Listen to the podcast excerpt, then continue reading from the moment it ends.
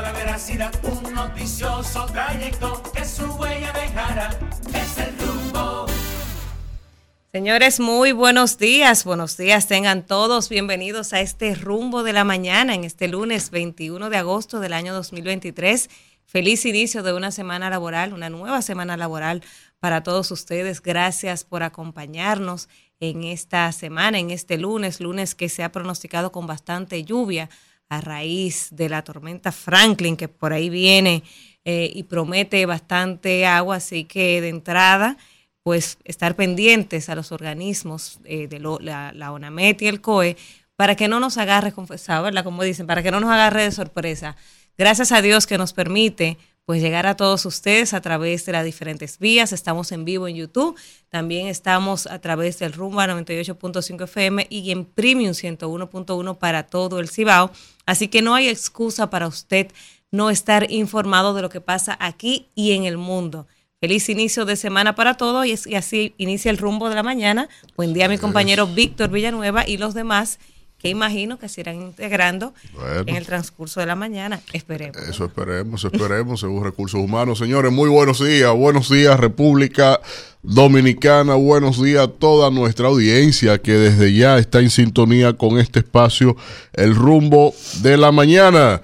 Eh, hoy lunes 21 de agosto eh, ya eh, agosto va avanzando, eh, que se vaya ya estos meses calurosos, que vengan los meses bre y que desde ahí venga ya las brisitas, el torneo otoño-invernal, todo lo que en verdad nos gusta aquí en la República Dominicana. Y sí, sí, sí, ahí tenemos la tormenta Franklin que se ha fortalecido, se, su centro eh, chocará, entrará a tierra dominicana por la vía a la región del sur, específicamente en la zona ahí de Barahona. Estará entrando el martes sobre las 8 de la noche. Aunque empezaremos a sentir lluvias desde, esta, tarde, desde la 1 de la tarde se está en alerta amarilla. Exacto, que estará lloviendo. Así es, así es. O sea que vamos a ver, porque también hay otras dos adicionales precipitaciones sobre el Atlántico, la tormenta Emily y la depresión 6, que así se denominan. Y por lo tanto, eh, creo que tenemos que estar más que alerta, más que atentos con las eh, autoridades. Tenemos que organizar nuestros balcones, lo que tienen eh, artefactos en los techos, que, que salgan volando con los vientos, porque es muy probable que haya muchos vientos muchos vientos. Desde ayer se sentía ya eh, una brisa caliente. Así eh, Desde ayer en la tarde, pero eh, hay que destacar que ayer mismo ya se reunieron los organismos competentes, estaba reunido el COE, la UNAMED, que hay que, hay que recordar que el COE es como la voz oficial y de la mano de la UNAMED, ¿verdad? La Oficina Nacional de Meteorología, que son los que están llamados a dar eh, pues los avisos, los, los autorizados a mantenernos informados. Así que lo importante es que todos estemos informados y que las alcaldías, las distintas alcaldías, pues empiecen a trabajar, a prepararse para que no pase eh, aquel fatídico 4 eh, de noviembre, porque se prevé que va a haber mucho más lluvias que ese día, que ese 4 de noviembre, aunque en mayor tiempo, ¿verdad? Porque lo de noviembre fue eh, en cuatro horas que se inundó la ciudad. Pero aquí se habla de que va a estar lloviendo, bueno, desde hoy va a llover y va a llover toda la semana. Entonces el llamado a las alcaldías para la limpieza de los invernales, la recogida de basura y a la población que si el camión pasó, no saque la basura.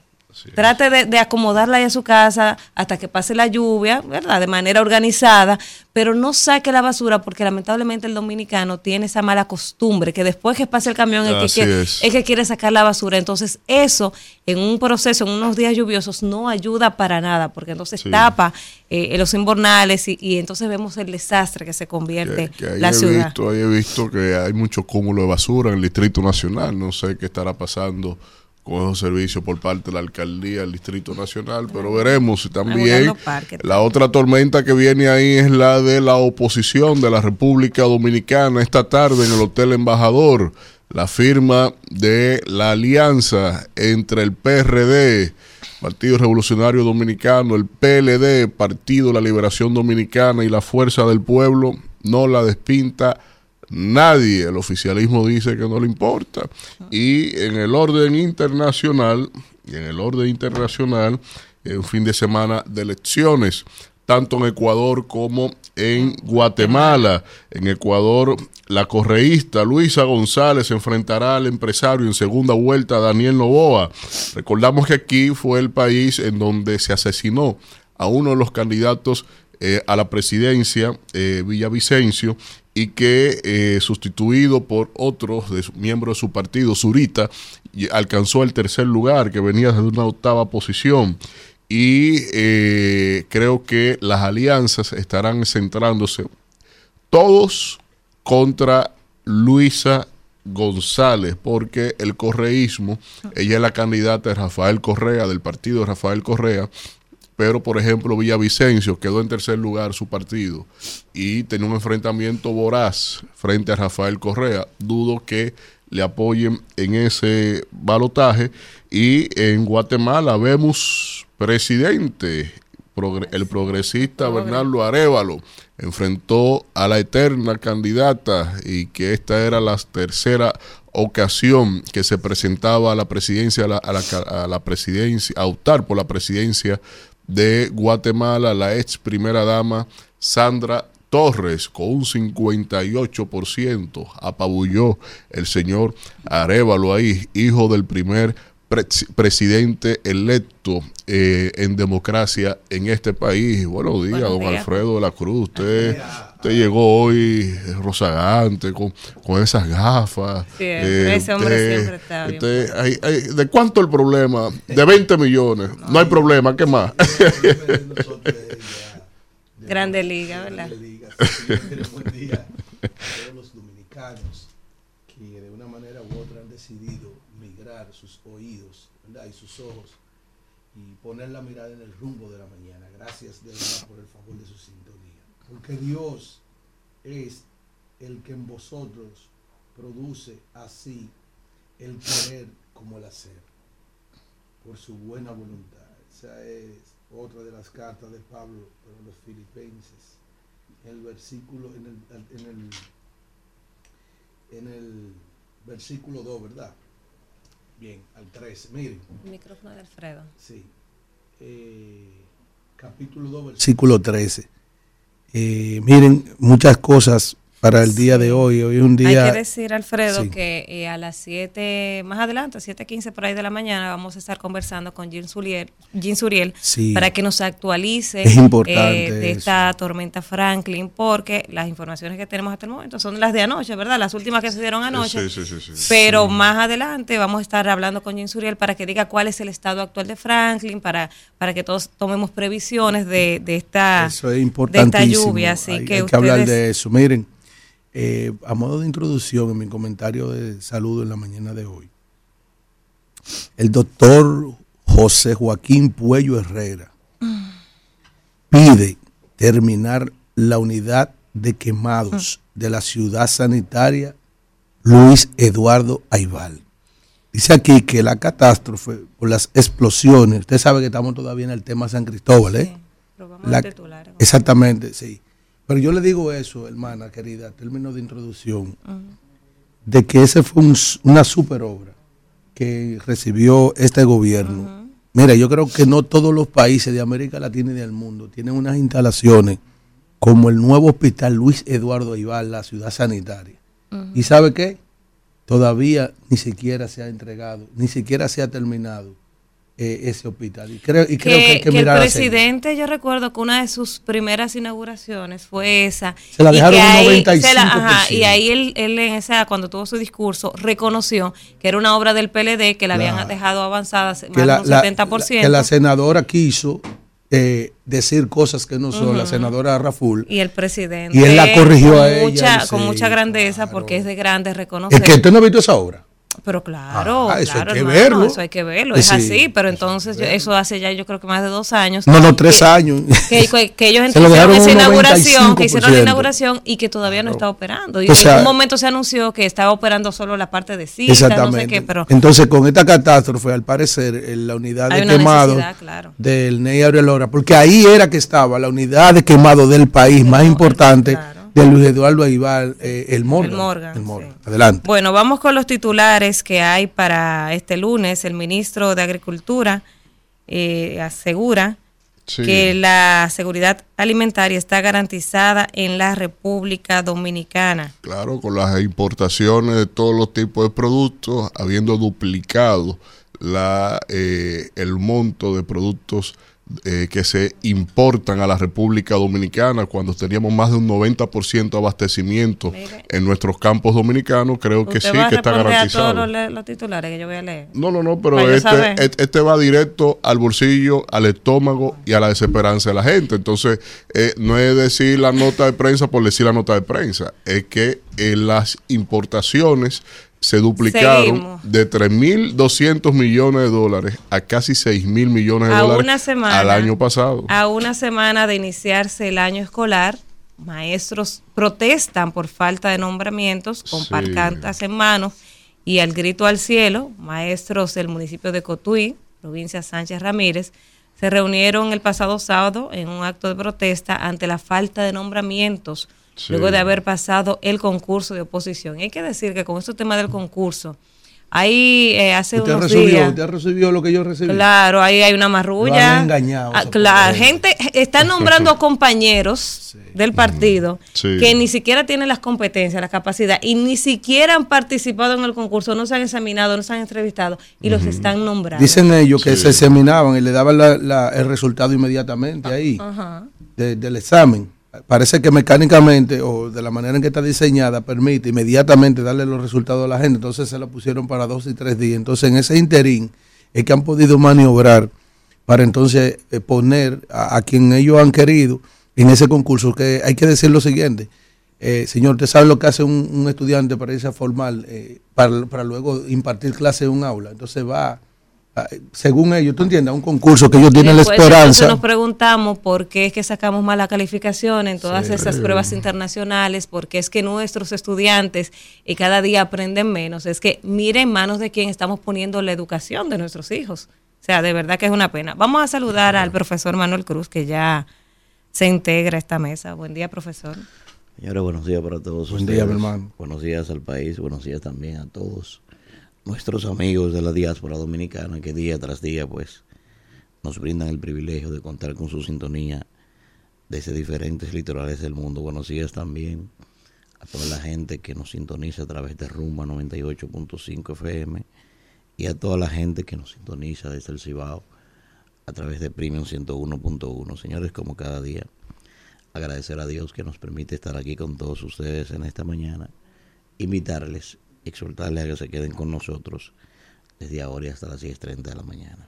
Así es. Ustedes saben que la semana pasada yo decía Sí. que en este país los buenos somos más y que esto es un país de gente buena, de gente solidaria. Y a raíz de esa tragedia de San Cristóbal, eh, la Fundación Sur Futuro recaudó este fin de semana más de 20 millones de pesos en un maratón donde se unieron eh, eh, importantes medios de, de comunicación. Creo que estaban todos los medios casi en cadena, los Sí. principales medios de comunicación estaban ahí en cadena en un telemaratón por San Cristóbal. Es un acto muy bonito de solidaridad, la Fundación Sur Futuro, que eh, desde que salió la tragedia, desde que ocurrió esta tragedia, pues salió en solidaridad de San Cristóbal y se recaudaron 20 millones 261 mil 707 pesos a través de este teleradio maratón SOS San Cristóbal Sur Futuro. Y a propósito Y- y dice de, el fondo, ¿Para qué va a utilizar el dinero? bueno, eh, recaudado, porque es para- damnificados no hay ahí. No, pero hay mucha gente que perdió, que perdió todo. O sea, en, en esta, en esta tragedia hay mucha gente que perdió sus viviendas, La- que la perdieron sus que sé, y que Alfredo, también se que le, vivi- le robaron. viviendas como tal no, hubo afectadas. Te voy a explicar, oye. Y- Hubo viviendas que fueron afectadas mínimamente por los Los impactos de, de la, de- de la expansión. Sí. Pero en sí, la Pero pérdida. también hay, eh, hubo viviendas donde desaprensivos se metieron a robar. Ah, sí, sí, Porque la gente salió Sí. de, la, de la zona. Eh, claro. claro, Sí, asustado sí, de que pudiera sí. seguir explotando. Sí, Entonces, eso sí. eh, eh, gente Sí. malintencionada Y- y- y- aprovechó sí. para, para robar. Sí, es cierto. E- En ese sentido tiene razón. La pérdida más fuerte que tiene la gente fue sus seres queridos. Claro, Que claro. Eso es fue lo, así. lo peor. Que, por cierto, el gobierno informó en el día de ayer Así es. que a cada familia que tiene un fallecido le van a dar 50 mil pesos. Eh, vamos a hablar de eso ahora. Déjeme primero eh, eh, una, una información a propósito de ese telemaratón. Y hay que destacar que el grupo CIT eh, donó más de 6 mil unidades de alimentos en solidaridad con San Cristóbal. Ellos se unieron a ese telemaratón que se organizó este fin de semana, a SOS San Cristóbal Su Futuro, esta, esta actividad organizada por la Fundación Su Futuro. Y bueno, en respuesta a la devastadora explosión que afectó a San Cristóbal, el grupo CIT pues hizo esta donación de más de 6 mil unidades de alimentos ellos ahí, la señora Ligia Bonetti, pues dio unas palabras eh, de solidaridad y entonces eh, decía que juntos vamos a encontrar la fuerza para superar este difícil momento porque todos estamos unidos como país y entonces en este telemaratón hay que destacar que el eh, Grupo CIT, como parte de su compromiso social y en colaboración con las empresas, sus empresas Mercasit e Indubeca, pues han donado nueve camiones con más de seis mil unidades de productos alimenticios como jugos, barras de granola, cereales, para apoyar las labores de asistencia y rescate de la región. Sabemos que hay gente que está apostada desde la semana pasada, trabajando día y noche para que San Cristóbal vuelva mínimamente a la normalidad. Entonces hay que destacar este compromiso del Grupo CID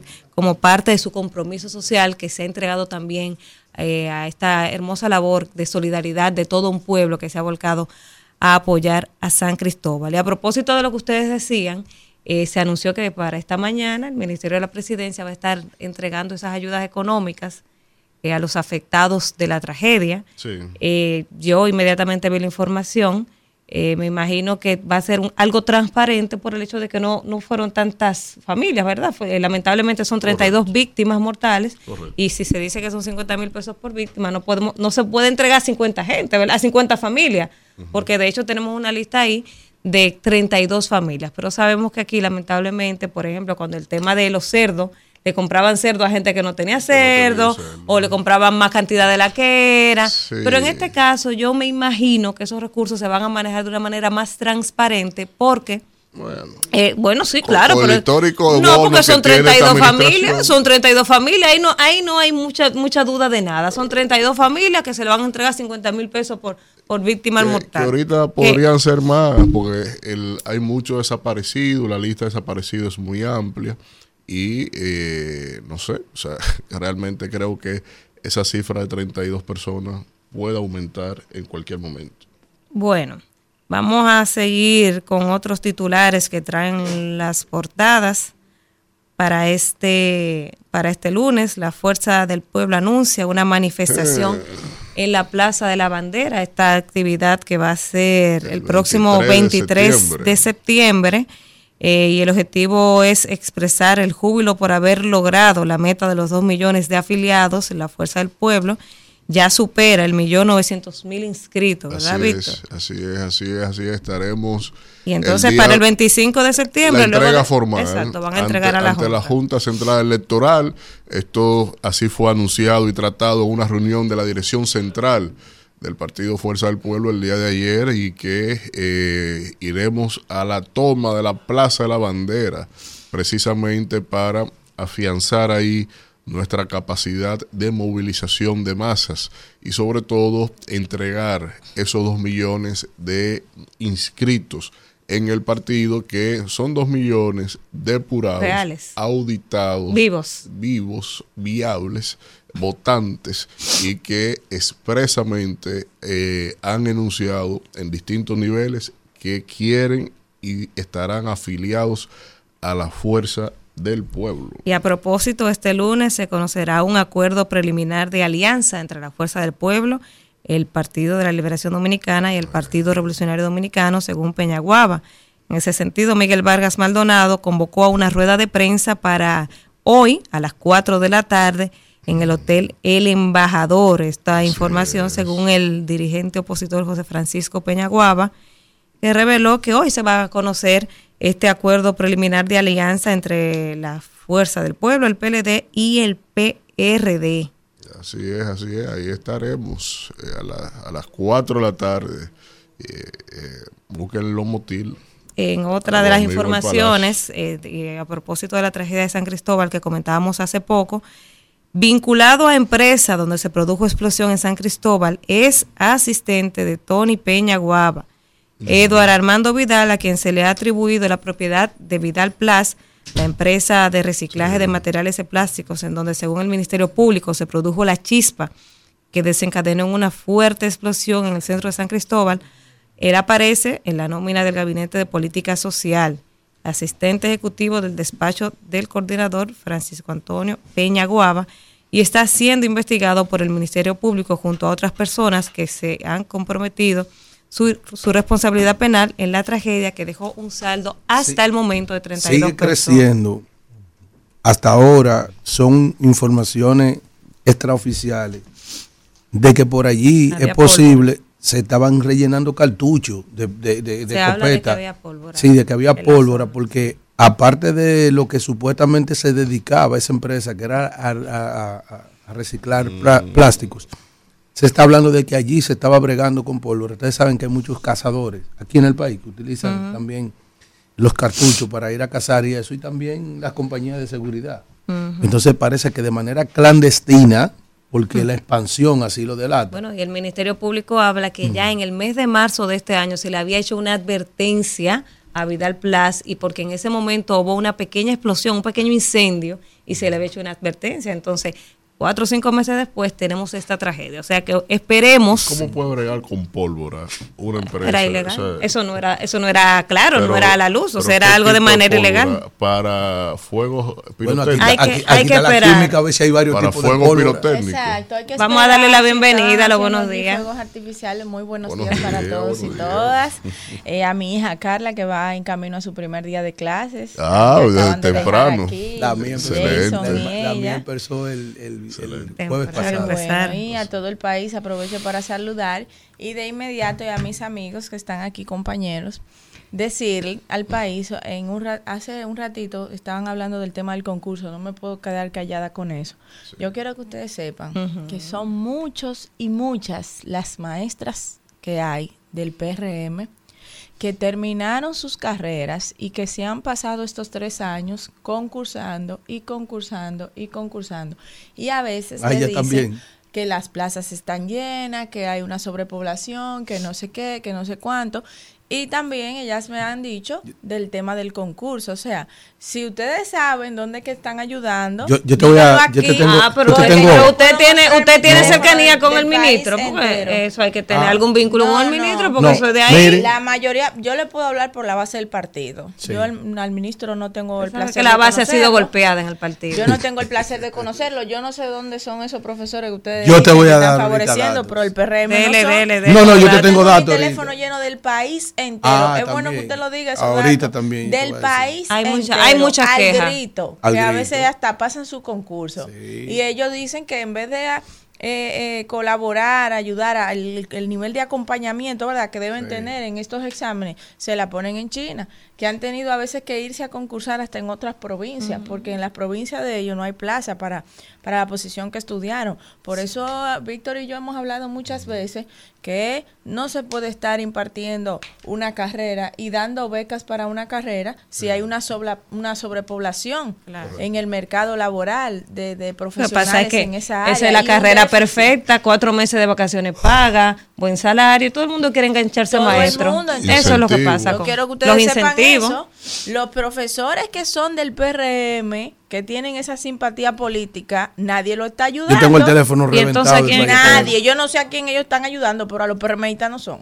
Porque eso no es un asunto de PRMista. No, es claro un que asunto no. de, de que de- yo, yo No, lo que entiendo. están violentando el que No, de, de que hay de que hay un proceso. Por ejemplo, mire, yo tengo una hija que traba- que terminó en el Isfodoso de Santiago. Sí, Siendo de Yaguate, ella se fue a estudiar a Santiago porque allá era que estaba la especialidad. sí. Y ella está participando libremente, Sí. sin ninguna bandería política, porque ella no es política. Exacto. Entonces, la, la pena es que esa jovencita, Sí. la hija mía, participe en el concurso. Entonces, hagan un Summer Slam con ella o un Royal Rumble, Rumble y la saquen por la tercera cuerda. Eso es lo penoso, pero eso es mismo lo que está pasando. Y pasó ya su concurso. Oye, lo que- oye, oye, oye, eso es lo que está pasando. Oye, los mejores, los mejores egresados que están por encima del 90%, y mira, Víctor, que académicos son la gente del IFODOSO, que ganan los concursos. no, el- Los con, mayor explica- eh, eh, eh, eh, eh, aplicación. Oye, esto, que fue un error también del presente gobierno. Oye, Julio Mariñez era el director del IFO 12,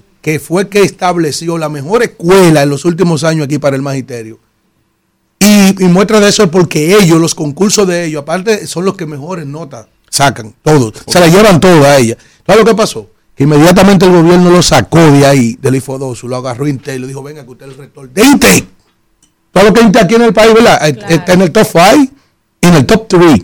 Tiene que estar Intec aquí. sí, sí, lo agarran de una vez, mira, a él, venga, que usted es rector de Intec. Coño, una vaina que. Eso no es político, hermana. Eso es un asunto de la educación. ¿Tú entiendes? Sí, es decir, claro, claro. óyeme. Estamos de acuerdo ahí. Eh, Mire, el tribunal. Ah, usted nos explica lo de la pólvora que Víctor Ah, sí, lo- hay- varios tipos de pólvora. ella dijo que, estaba, Miren, que se puede estar eso, manipulando. pero- uno no puede estar... No, pero No, no hay que esperar que salga la- las, hay que esperar que salga las investigaciones y que todo obviamente las pólvoras para manipularse tiene que ser un ambiente muy controlado y con medidas muy específicas. Sí, pero que eso era clandestino. En caso de era clandestino, no era algo que estaba regulado. Y, y como dijo Víctor, Estamos hablando de un supuesto, diferentes ¿eh? tipos de Ujú, uso. sí. Pudiera ser para fuegos artificiales, para Pero, rellenar de manera ilegal, cartuchos. Hay que esperar. Por los videos que, que he visto, Eso por los videos que he visto, hubo una sola, un solo estallamiento. Sí. Un, un solo No, estallido. No, no, no, no, no, vi- no vi- no hubo uno, no. No, mire, hermano. No, pero, pero para los fuegos pirotécnicos, tú, tú armas un Eh, espectáculo cuando No, hay. no. cuando, Ahí fue una onda expansiva, hermano. Por, eso, que- yo digo que hay que esperar. Vamos Hay que esperar las ahí debería investigaciones. hacerse su estudio de suelo, ver qué hay Así debajo de ese es. suelo, porque como son locales Así que eran es. del ayuntamiento, pu- pudiese ser que varios negocios al pasar de los años estuvieran funcionando Exacto. ahí y remodelación tras remodelación, a veces con los residuos de un negocio Claro. y otro. Ahí pudiera pasar cualquier cosa. Son Eso innumerables las de la cantidades de ahí, sustancias Alfredo. ¿Eh? que pudiesen Está cerca de la armería. No, no, no, está lejísimo. Está no, lejísimo, no, no, sí. está lejísimo. Eh, mira, eso, vuelvo y le repito, eso era una instalación ancestral. Y eh, ya, ya no quedaba negocio porque ya estaba en un proceso de desalojo. De desalojo. El único que quedaba era eh, esa persona, Sí. pero que tampoco estaba funcionando ya. Sí. Ahora, al parecer, tú sabes que hay cosas que se manejan y cosas que no se manejan. Sí. Claro, claro. Luego salió un video, a- ahora anda otro video, antes de que explotara, por ejemplo, esos haitianos no lo han contado. Los haitianos que estaban ahí. Ah. No tienen doli- nadie lo ha reclamado. Nadie lo ha reclamado. No porque el haitiano, el pobre. después No, nadie lo ha reclamado. Fulano no llegó. No. Fulano no llegó, entonces el haitiano es nómada y sedentario. Él, él anda desandando, un día se para y después arranca otra vez. Sí, sí, ¿Entiendes? Entonces, son muchas cosas. Pero lo correcto es, yo creo que un programa del nivel nuestro, hay que confiar Hay en que las esperar, autoridades, hay que confiar en la investigación, una investigación. esperar, no especular, porque todo lo que estamos hablando es sobre la base de un supuesto, porque lo que ha acontecido allí no es fácil de tú recabar las pruebas. Incluso, mucha gente pensó que yo estaba elucubrando, yo dije, los bomberos de República Dominicana no tienen la capacidad para determinar qué pasó allí, técnica, no la tienen. Tenemos Yo que decirlo. No lo tienen. Ah, y yo dije, yo dije, tienen que auxiliarse de una fuerza especial, así sea extranjera, que venga a hacer un levantamiento, porque hay que darle una explicación a esta sociedad por la cantidad de muertos y de pérdidas que hay por Claro. allí. Y el trauma que tiene todo el que vive por ahí, entre ellos niños. Y que de pudiera lo que aconteció allí. repetirse, que pudiera repetirse, Alfredo. Claro, sí. Mire, Kimberly. lugar. En la semana pasada que hablábamos del caso de la directora del Distrito Municipal de Guayabal, ya salió como, ella dio una rueda de prensa Sí. explicando lo que pasó. El salón que- hace cosas maravillosas. Pero Los salones de belleza. El que ve a esa señora eh, eh, en su rueda de prensa, el que ve la la rueda y de después la rueda de prensa. Y no, pero no es ella. Yo me, bella, yo qué me iba a ahorrar los comentarios como la gente se pone guapita. No, como- pero- como, pero- como Alejandra. Quizás por el eso ella se, quizá ella por eso ella se molestó porque Sí. no estaba en su mejor condición y le estaban grabando, porque de hecho ella en la rueda de prensa ella explicó lo que pasó, ella dice que ella tenía una situación y que fue al Sí, destacamento. pero yo la sentí Estaban como que amenazando. justificando. se estaba justificando. Entonces, lo que yo quiero no decir aquí, y que yo creo que toda la sociedad está completa, ¿por qué para ella no y para el cubano sí? O sea, ah, ella puede justificar lo que ella quiera y ella explicó lo que pasó, pero ella fue al cuartel de la policía y le entró a galleta a un policía, no, una no le entró a galleta. o sea, le entró- Ay, que- Entonces, yo creo que aquí la justicia tiene que ser para todos, Ah, sin importar, mira cómo me sin importar. razón. O sea, no porque solo yo lo decía aquí, lo decíamos aquí. Kimberly decía, bueno, hay que ver qué pasó antes de, porque tenemos una sola, una sola versión. Ella dio su versión y eso no, justifica que usted le dé entre galletas a la autoridad, porque ella Nada dice como que se estaban burlando de ella. Mire, eso anda en las redes, Ella- que esa es la primera razón por la que no la la meten presa porque ya. Mira, Eh, Eso anda redes bueno por que- ahí, pero de verdad que, que yo creo que hoy tiene que pasar. O sueltan al cubano o a ella la meten presa. Una de las dos, porque tiene que ser igual para todos. cubano no la autoridad es la autoridad y aquí nadie puede irrespetar a la autoridad, por más irritado que esté. Anoche sucedió algo fuerte en Moca, porque mataron a Chilo. Chilo se indica ser, dice aquí, la policía mata en Moca. Que la esposa dijo que va a seguir el negocio de Chilo. La esposa debería estar presa. ¿Usted sabe cuál es el negocio de Chilo? Oigan esto. Oh. La policía mata a Jonathan Rafael Martínez Rosario, alias Chilo, dueño, propietario de 16 puntos de droga del barrio Santa Ana en Gaucí. Oigan bien lo que estoy diciendo. Parece que la, la- la Policía Nacional quiso cerrar ese caso. Es decir, no quiso bregar con Chilo, de que atrapar a Chilo, meter preso a Chilo, que con medida de coerción con Chilo, ellos decidieron resolver ese caso con Chilo. ¿Cómo así? Y lo, lo mataron. ¿Extrajudicial? Sí, sí, sí, lo ejecutaron. No, no, no, tú no puedes. Manuel. Pero dicen aquí. que hubo un intercambio de disparos.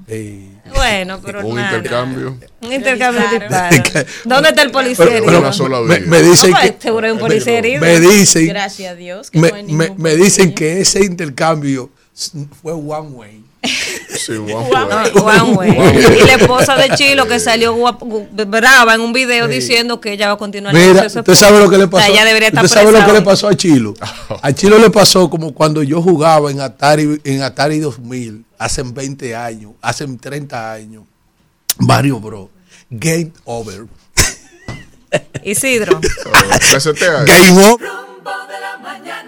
7.32 minutos, continuamos en este rumbo de la mañana y vamos a dar paso de inmediato al momento de los comentarios, iniciando por nuestra coordinadora interina, eh, Danira Caminero. Gracias, Víctor, y gracias a toda la gente que está ahí en sintonía cuando son las 7:32 minutos de la mañana de entrada. Eh, desearles a todos un feliz inicio de semana laboral, que puedan cumplir todo lo que se propongan para esta semana y también precaución ante las lluvias que se han anunciado que estarán incidiendo en el país. Yo voy a referirme hoy eh, a una imagen que trajo el compañero Alfredo la semana pasada de un encuentro que tuvo el CONEP y la cúpula del PLD. Esa es una reunión que fue el pasado viernes 11 de agosto. Y lo voy a hacer a raíz de un tuit que eh, hiciera el ex vocero de la, de la presidencia, de Danilo Medina, el señor Roberto Rodríguez Marchena, que emitió un tuit que parecía como un artículo que lo escribió para un periódico porque bastante extenso donde ahí, eh, pues él esbozaba, él, él insinuaba que el CONEP fue a reunirse con el PLD preocupado por la situación que, que vive el país eh, ante eh, el gobierno del PRM y todo lo que está pasando que todo el mundo conoce. Él hablaba en ese tuit del el tema de la salud, el tema de la educación, de la gasolina cara, la comida cara, el tema de la luz cara. Ahí él esbozaba todos los males que está padeciendo la República Dominicana, cosa que todos sabemos y que vamos a decir que tiene razón, porque hay una, hay una situación, una realidad en este país. Pero yo quiero recordarle al señor Marchena que el CONEP, que tiene 60 años eh, fundada, y se ha caracterizado siempre por visitar a los principales actores políticos y sobre todo eh, de cara a procesos electorales. Hemos visto como siempre el CONEP organiza encuentros, almuerzos para eh, reunirse con los candidatos, para conocer eh, su parecer, para conocer su, su plan de, de gobierno o las intenciones que tienen para gobernar. Y de hecho, esa fue la razón por la que él se reunió con el PLD y a mí de manera, me gustó, miren ahí la respuesta que le dio César Dargán con mucha altura, con mucha altura le respondió, sí, porque Marchena lo quiso politizar, entonces con mucha altura César Dargán le respondió y lo desmintió. Entonces, ¿qué pasa con el señor eh, César Marchena? Que antes, cuando ellos estaban gobernando y otras personas hacían lo que él está haciendo hoy, criticando esos encuentros, ellos decían que estaban atentando contra la estabilidad del país, eh, contra la gobernanza y que son personas, eh, comentarios malintencionados. Y hoy están haciendo ellos precisamente eso que tanto le criticaron a los que antes eran oposición, que ahora están gobernando, porque ahora la, la baraja se ha volteado. La situación se ha invertido. Entonces, lamentablemente, a mi estimado Marchena, que no tiene, no tiene las, las calidades para salir a hablar y a criticar. ¿Por qué? Pero ustedes duraron ahí 20 años y no le resolvieron este, a este país un solo problema, no resolvieron. Entonces, usted tomarse eh, este tweet de, de 10 párrafos, un artículo que usted parece que va a mandar a un periódico, usted tomarse el tiempo para empezar a criticar al gobierno y ustedes que acaban de salir, que hace tres años, y no dejaron un solo problema resuelto en este país, yo creo que no, que no le luce, que no le luce, porque lo que hoy usted critica, ellos lo hacían antes, hoy, hoy usted lo está criticando, pero usted hacía lo mismo antes. Lo mismito que usted critica, antes se hacía. Entonces yo digo, no es el mensaje el problema, porque muchos estamos de acuerdo en lo que usted esbozó en ese tuit. El problema es el mensajero, que está desacreditado, que la gente no cree. O sea, ustedes no tienen las calidades para salir a criticar nada, porque es que ya ustedes pasaron por ahí, ya ustedes se sentaron ahí y no resolvieron nada. No resolvieron nada y yo con esto no voy a no voy a justificar porque yo lo digo aquí todos los días tenemos la comida cara, el abuso de la tarifa eléctrica, que para nadie es un secreto también, lo hemos criticado, pero ustedes prometieron que iban a resolver el tema de la electricidad y no se ha resuelto. Entonces no creo que usted sea la persona eh, más autorizada para salir a hablar de lo que está pasando. Y, no es algo solo exclusivo del PRM, porque también está del PLD, también está pasando, señores, con los PRMistas, porque ahora todo el mundo eh, sea, como que se ha invertido el asunto. ¿Por qué lo digo? A raíz de la situación de San Cristóbal. Y, voy, y lo voy a mezclar ahí estos dos temas, porque está pasando lo mismo.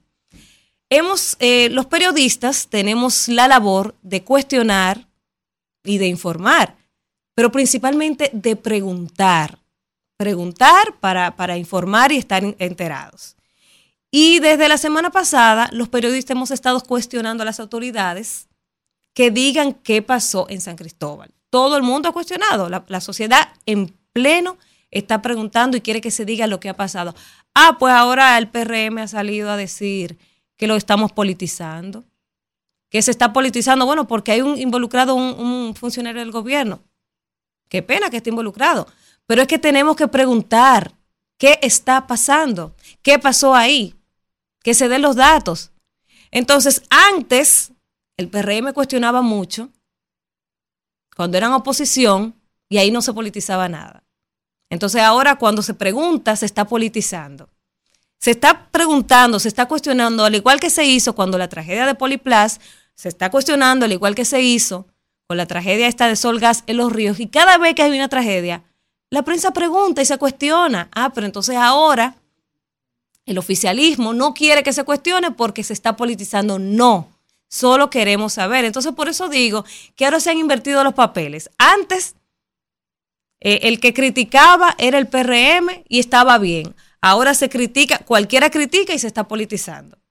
Antes, eh, el que el PRM cuestionaba todo y entonces el gobierno decía, el gobierno del PLD, el vocero decía que querían desestabilizar la, la gobernabilidad del país. Ahora lo hacen ellos y entonces está mal. Entonces, hay que ver cómo, cómo es que, estos políticos que tenemos hoy en día, cómo se está invirtiendo, porque todo es a según.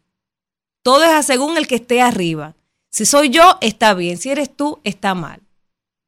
Entonces, de verdad que a mí me apena mucho ver cómo el partido oficial entiende que el pueblo está eh, cuestionando, que el pueblo está politizando esta tragedia. Nadie la ha politizado, solo queremos saber qué pasó. Lamentablemente hay un actor político involucrado, bueno, que se sepa, nadie lo ha señalado de manera definitiva, pero en papeles es el propietario de esa empresa. Entonces yo quería hacer esta pequeña reflexión de cómo en este país se han invertido los papeles, se han invertido los roles. Evidentemente, los que estaban antes en oposición ahora están eh, en el oficialismo. Entonces, por eso es que hemos dicho aquí muchísimas veces, una es con guitarra y otra es con violín. Rumbo de la mañana. Bueno, tiempo de hablar con la gente. Las líneas están llenas. Buen día, ¿quién nos habla y desde dónde? Buenos días, buenos días. Le habla Wilson. Adelante, Wilson. Eh, oye, ahora se ha demostrado que las encuestas la gana quien la paga. Se ha demostrado en Guatemala y en Ecuador, ¿verdad? Se ha, eh, Víctor. Sí. Se ha demostrado, hace un, un mes, Víctor, salió un artículo de un, estratega político de, Estados Unidos que él dijo que las encuestas la gana y quien, quien la paga en todo el mundo. Sí, no, pero no todas. Pasa mucho así, pero no todas. En el caso de Guatemala, por ejemplo, Arevalo se daba que estaba por encima del 50%, ganó con un 58%. Tuvo el voto de arrastre. Otra cosa, Víctor. Eh, Farire, Farire ahora ella misma, yo creo que va a caer presa ella misma porque ella misma ahora se está justificando, ¿verdad? Eh, yo me pusiera en remojo siendo ella, porque no pega una de que llegó a la senaduría. No creo que en campaña sea diferente. Lo que pasa es que cuando tú, no, cuando tú tienes eh, una simulación, cuando no es real tu discurso, se te cae en el tiempo. Ah. Eso fue lo que le pasó. Buen día, ¿quién nos habla y desde dónde? Buenos días, buenos días. Luis Dotel de Santo Domingo Este. Eh, Luis. Miren, bien, miren, nosotros los dominicanos y dominicanas, ya con un poco de experiencia, nos damos cuenta que este gobierno es un gobierno que ha venido para amar, hacer daño a la sociedad dominicana, en todo el sentido de la palabra. Surgió con el mal, porque surgió a través del narcotráfico declarado, que el pueblo lo sabe. Esa es la presión de los Estados Unidos con él, con los haitianos, que no puede desvincularse de ahí porque se desvincula, sabe que tiene mayores problemas. Entonces, el pueblo dominicano, la patria dominicana, no tiene que pagar consecuencias de un error de un ciudadano, en este caso el presidente Luis Abinader, no puede pagar la cosa que la con los haitianos. Aquí va a haber un problema mayor patriótico por culpa de un gobierno inneto que cometió sus errores al frente de la sociedad, tanto dominicana como los Estados Unidos. Muchas gracias. Gracias. Buen día. Rumbo de la mañana. Buenos días, Alfonso Zapata. Un placer saludarle hoy lunes. Adelante.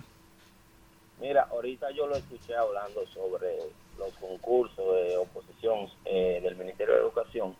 Yo, gracias a Dios, fui eh, aprovechado y concursé en el concurso pasado y pasé. Y ustedes saben que el INAFOCAN tiene un programa de formación continua para los docentes. Sí. Pues cuando yo eh, llené todos los requisitos de mi beca para poder optar por la maestría de, de, que, de mi carrera, ellos pues me llamaron y todo y me dijeron que arreglar un documento. Y luego cuando, cuando llamé para preguntar me dijeron que yo no aprobaba para la beca porque era docente de nuevo ingreso. Yo quiero que alguien me explique por qué a los docentes de nuevo ingreso no se les está dando la oportunidad si somos los que queremos estudiar para seguir eh, formando los, los alumnos. Pero, pero estaba en los requisitos, lo de nuevo ingreso. Sí, claro, claro, es para todos los docentes. Sí, eh, o sea, los requisitos eran abiertos sin especificar que el que nuevo ingreso no calificaba. No, pero mira, déjame decirte algo, no se vaya. Tú sabes que hacen un levantamiento por zona. ¿Cuáles son las necesidades que tienen de formación continua esos maestros? Donde hay debilidad luego de un estudio. Bueno, hay que formarlo en lectoescritura. Sí. ¿Entiendes? Entonces, cuando hacen esa selección que participan, ya eso no es un asunto de que, de que usted no es viejo, simplemente se le otorga la beca, a, se participan a veces por concurso, a veces se, se, se, hace el programa y se destina para el distrito 1506 de la regional 15, vamos a suponer, ¿entiendes? Yo no entiendo por qué hay que porque era de nuevo ingreso, es una defensa. Para hacer otra gente. Buen día, rumbo de la mañana. Rumbo de la mañana, buen día. Sí. De este lado, Radamés Matos. Adelante. Adelante, Radamés aquí pensando sobre esos partidos, haciendo alianzas, que Abinader enfocado en el resultado de la población, que eso pesa más, que al final el pueblo es que decide. Así es, así es, el pueblo es que decide. Buen día, rumbo de la mañana. Y está decidiendo. Buenas rumba, habla Yailin de San Carlos. Adelante. Adelante. Aquí a nosotros febrero nos abrieron un negocio y más que un logro para el gobierno, yo creo que esto es un logro para nosotros como, como comunidad y más para mí que soy deportista. ¿Qué fue lo que le dieron? Yo no entendí. Ah, que aquí me inauguraron un club. Ah, que le inauguraron un club. Ah, ah qué, bueno. Qué bueno. Claro que promover el deporte. Qué bueno. Buen día, rumbo de la mañana. ¿Quién nos habla? buenos días, habla Osiris Beltré del municipio Puñal. Eh, don Osiris. don Osiris, buen día. Eh, yo quiero hacer una pregunta a ustedes ahí que son expertos en todo. Son todólogos. No, no. a esa gente que le quitaron la ficha, no pueden otra vez volvérsela a poner. Bueno, sí, fraudulenta, claro que Claro. sí. En teoría nunca debieron haberla perdido. Exacto. O sea que eso tiene que, Que no resarcirse. sino que... Y entonces fiscalizar a todos esos fiscales, eh, escúcheme la redundancia, Sí. para ver cuánto dinero tienen esos fiscales, las mansiones y todo lo que hicieron. Que ni siquiera sabemos cuáles son los fiscales, porque en el caso de ahí el Ministerio Público sí le cuida, le, le cuida la integridad y los nombres y no sale a la luz y simplemente negoció con ellos. Esos fiscales que están implicados en ese caso, no han salido los nombres a la luz, ustedes lo saben. Es que esto así, un. Buen día, rumbo de la mañana. Yo terminé teniendo la razón. Es el primer momento. Adelante. Sí, adelante. Sí. Luis Manuel Eh, Luis Manuel. Adelante, Luis Manuel. Víctor, te escuché, escuché cuando comentaron lo de la alianza, que dijiste, nos vemos allá hoy a las 4, pero yo te voy a hacer, lo dije el otro día y no me canso de decirlo. Sí. Eso es una alianza que lamentablemente, si no se conforma en la capital, entonces no vale de nada porque es lo mismo. A tu partido no le conviene hacer alianza en Santo Domingo porque de hacer la alianza en Santo Domingo tendría que darle la sindicatura eh, de Santo del Gran Santo Domingo, de Santo Domingo Oeste y darle a, a todo eso al PLD. Entonces, si el PLD saca esos votos, va a tener más votos que la fuerza Manuel, espera a las 4 de la tarde. vamos No, y que de hecho el fin de semana, el fin de semana el PLD anunció es sus alcaldes, sus candidatos a alcalde en Santo Domingo Este, Distrito en Nacional, el distrito Santo y Domingo Santiago, Norte eh, eh, y Puerto Plata. Y, y San, y San Cristóbal. y San Con Cristóbal. Guillén, con Guillén. Sí, Nelson Guillén en San, Sí, sí. en San Cristóbal, René Polanco en Santo Domingo Norte. Así es. En el distrito eh, hay Domingo Contreras y Así en, en Puerto Plata una, un- no recuerdo el nombre, pero también lo anunciaron. Vamos a ver qué anunciará Miguel. Vargas ahí. Vamos a ver. Buen día. ¿Quién nos habla y desde dónde? Buenos días, Carlos Sánchez, Santo Domingo Oeste, Herrera. Adelante. Eh, la denuncia de la recogida de la basura aquí en Santo Domingo Este, como si no tuviéramos alcalde, una rehabilitación por, en pintura, esto parece un Haití chiquito que digamos. Da- Gracias por su llamada. Buen día. ¿Quién nos habla y desde dónde? Bendiciones. Rumbo, le habla Isa de aquí de la Charle de Santo Domingo Norte. Adelante. En cuanto al comentario de Kimberly con los concursos que se hacen a los profesores, recuerden que esto es un gobierno del cambio y que todo el que se siente a tomar esos exámenes tiene que, que estar bien capacitado para ir a las aulas a educar a nuestros niños de la República Dominicana. Así que el cambio sigue. Mm, Gracias por su llamada. Dígame, sí, no creo que es lo que pasa. No entendieron a. Vamos, la gente, Buen la día. gente. Buen día, rumbo de la mañana. ¿Quién nos habla y desde dónde? Jorge Beltré de la zona oriental. Adelante, Jorge. Parece que el parece que el PRM y el PLD quisieron quisieron desacreditar el trabajo tesonero que hemos hecho los fuercistas llevando un padrón alterado, un padrón con todo con toda la, la perversidad del mundo de que para relajar para relajar el, el- el trabajo, pero con Leonel no se puede jugar.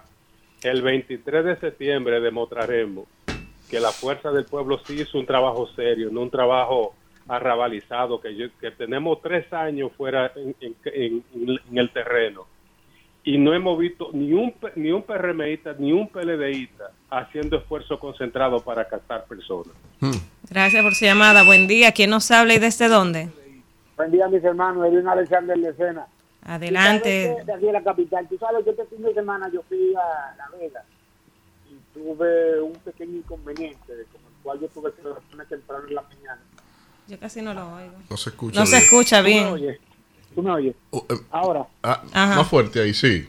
tú sabes que yo este fin de semana me fui a La Vega a hacer resolver un problemita y se me presentó un problema en el camino y tuve que levantarme temprano a darme un baño de pueblo.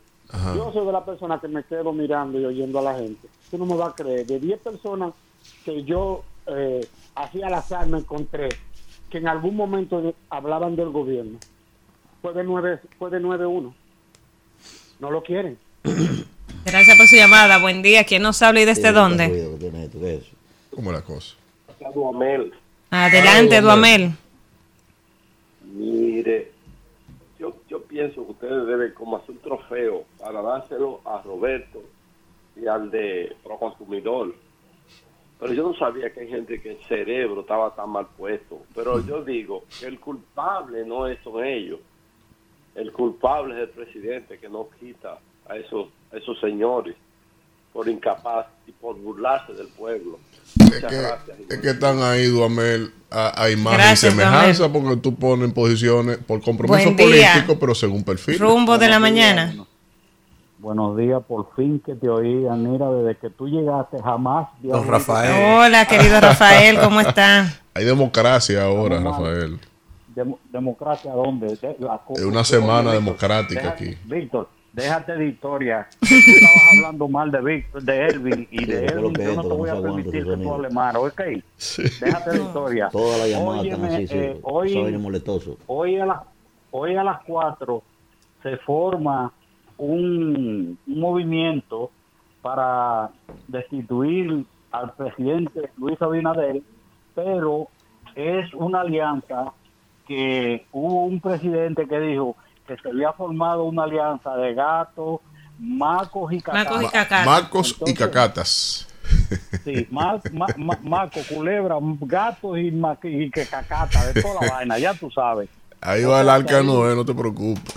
Buen día, ¿quién nos habla y desde dónde? Sí, buenos días, Sandy. Le saluda de este lado. Saludos para el equipo completo. Hola, Sandy, gracias. Eh, señor, este pueblo ha aprendido mucho, bastante, a valorar cuando los políticos lo hacen bien y cuando los políticos lo hacen mal. Digo esto con relación a nuestro alcalde Manuel Jiménez. El, yo no tengo la menor duda de que Manuel va a repetir en el cargo otra vez.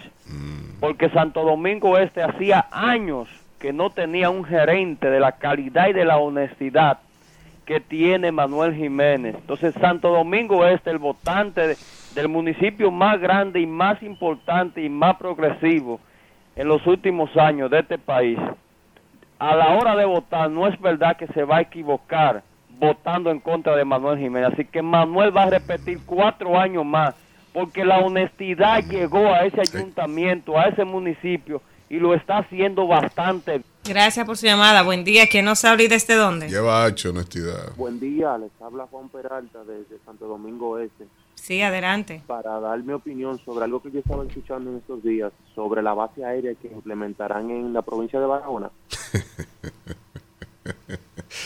Es un negocito ahí. Deja escuchar a la gente, por favor. Él está preguntando que qué pasará ahí. ¿Qué? Pero usted tiene que Buen responder, día. que responda ¿Quién lo y desde Bueno, dónde? si yo tengo la información, no puedo orientar. Sí, Hágalo adelante. comentario, no preocupe. Es verdad. Hágalo el suyo entonces, la réplica. Vamos a Lo escuchar. que está haciendo el gobierno en este momento con la prioridad que tienen educación y la salud.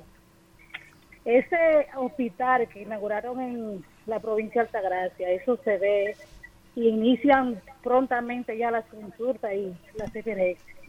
Al igual que la educación.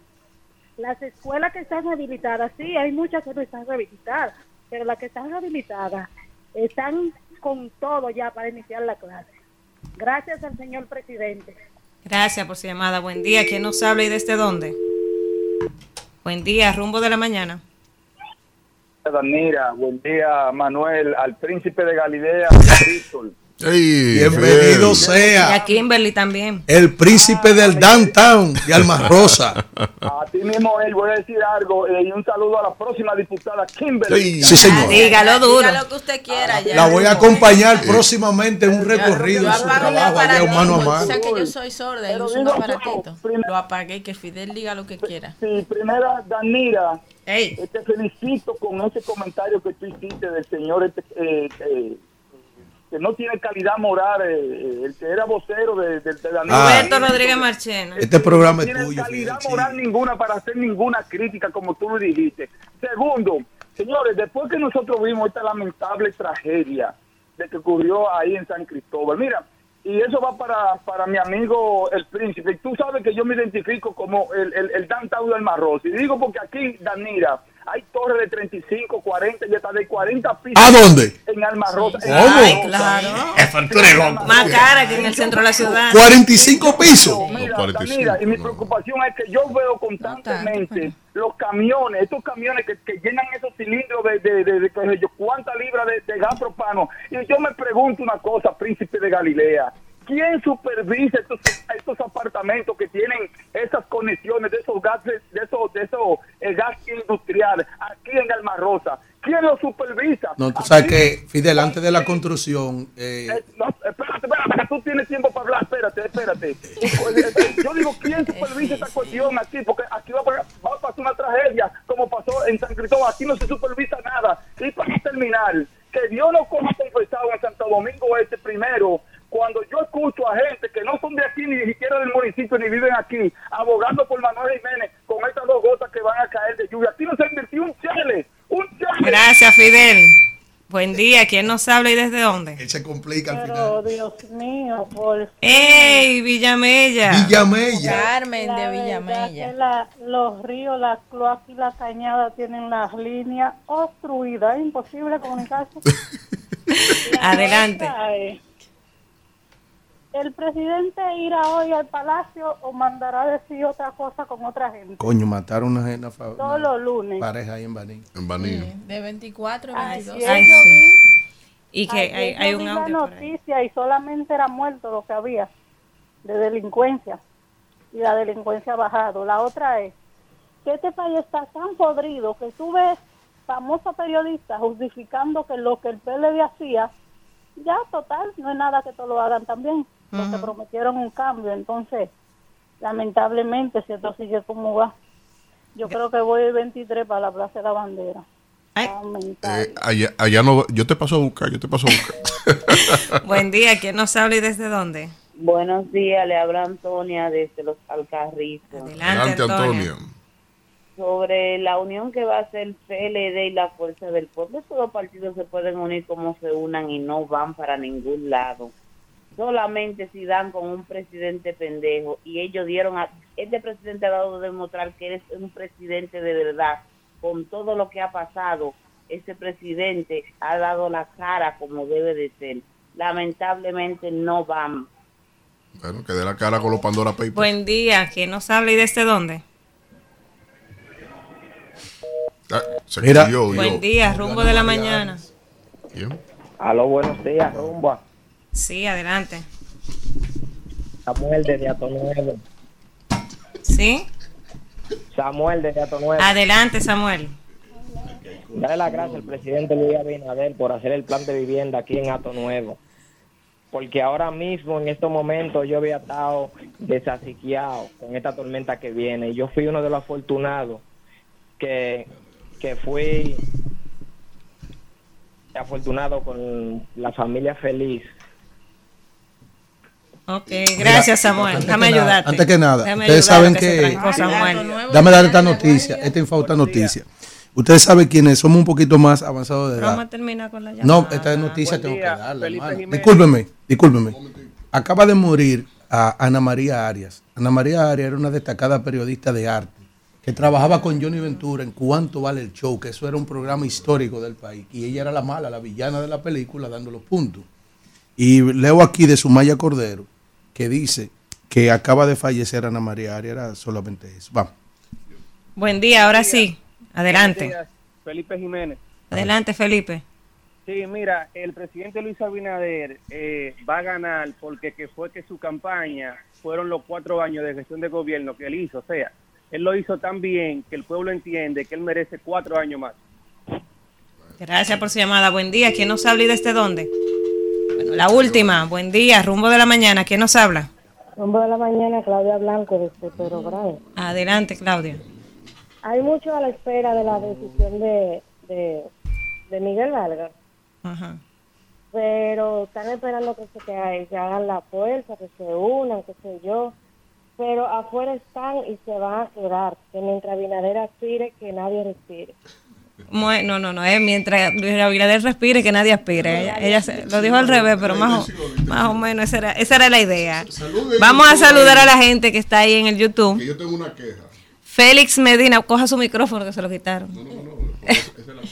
Félix Medina, Ángel Suero al 100%, también está Eduard Peralta, está The Green Thing, Eddie Click, José Bebé, también está Joel Bello Ogando, eh, Duamel Hernández está en sintonía, John Tejeda, está por aquí también, Ramón Brito, eh, Marcos Tapia, Claudia María Blanco está en sintonía, Ambioris Grullón, Farid Gil, también está en sintonía Imperio Predeísta, El Gallo Transporte, René de Olio. En sintonía también por aquí, Jaime Parmero, Raiza Aquino, Carol Mejía, Alfredito Zapata por ahí. Nos saluda también Dani, Dani Manuel Duvergé, Dauris Lorenzo, Ray Castro, Aruel Ferrera, Radamés Félix Montilla, Yosandi Santana, Tony Hanley, Sixto Ricardo Báez, Ambiori Grullón, Fidel Guzmán en sintonía, Cristino Castillo, también está por aquí José Raúl Moreta, Gagá en la avenida, Yaniris Montesino, Rolando Rodríguez, mucha gente en sintonía, Pavel Espinal, hermana, casi 800 gente en sintonía. Antes de irse a la pausa, gracias a todos. Usted sabe que ayer fueron juramentados los presidentes y secretario general del partido Primero la Gente.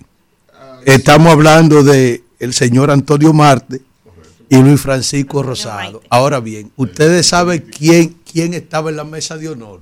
Atención Isidro, Javi Hermoso. Vámonos. Mire, mire, cómo me tiene el oficialismo aquí. Póncheme aquí. Póncheme aquí. Esto es coerción. Vámonos, Isidro.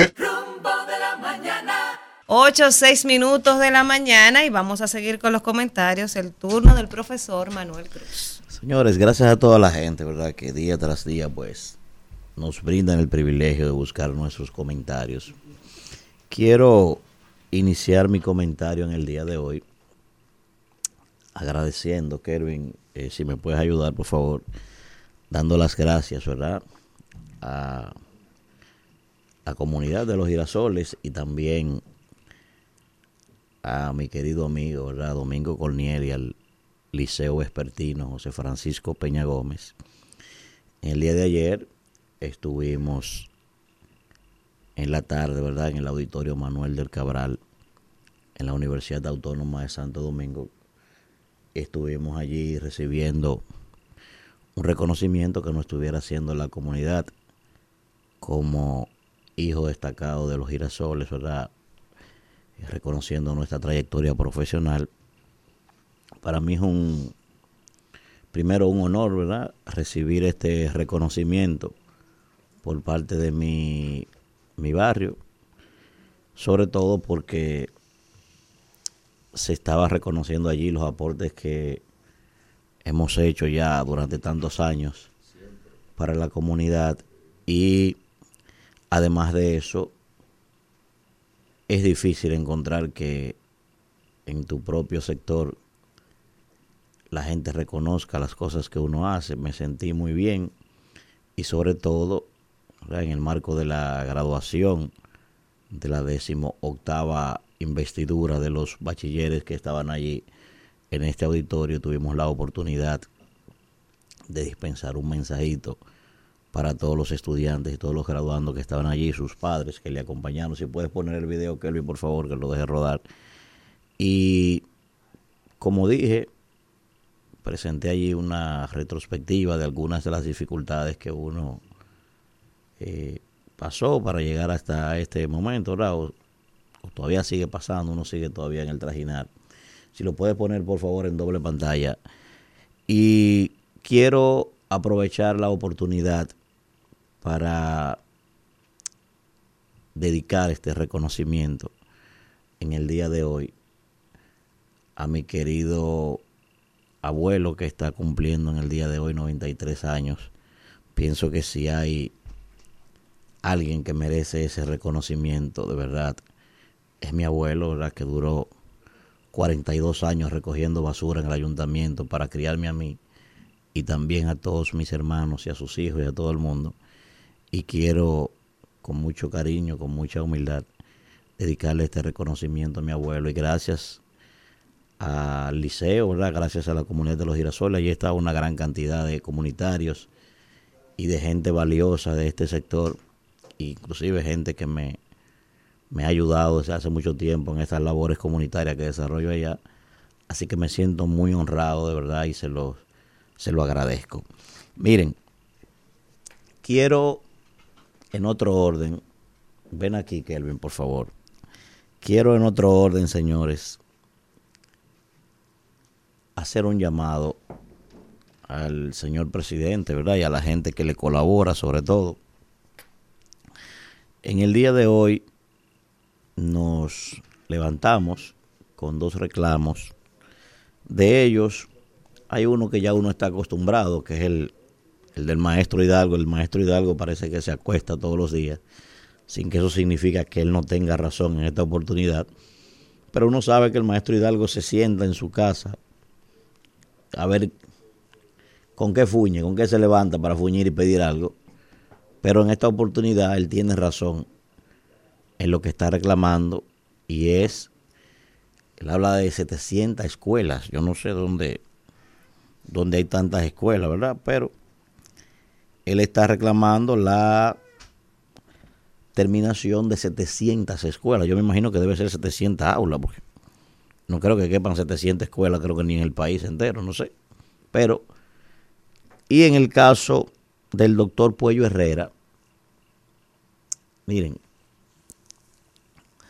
yo no sé qué ha pasado, de verdad, porque yo pienso que lo primero que nosotros empezamos a destacar aquí de la gestión del presidente Abinader cuando él llegó al poder, recuerdo perfectamente que era que donde quiera que el presidente iba a una inauguración, siempre el presidente, de una forma inédita en este país, en este país, el reconocimiento al otro, eso es una cosa que es, eso no, es, eso no existe en la mayoría de los casos, aquí hay excepciones, aquí la gente, dominicano parece ser mediocre por excelencia, pero este señor llegó y donde quiera que iba decía, esta obra la inició el gobierno pasado, la dejó en un tanto por ciento y yo la terminé.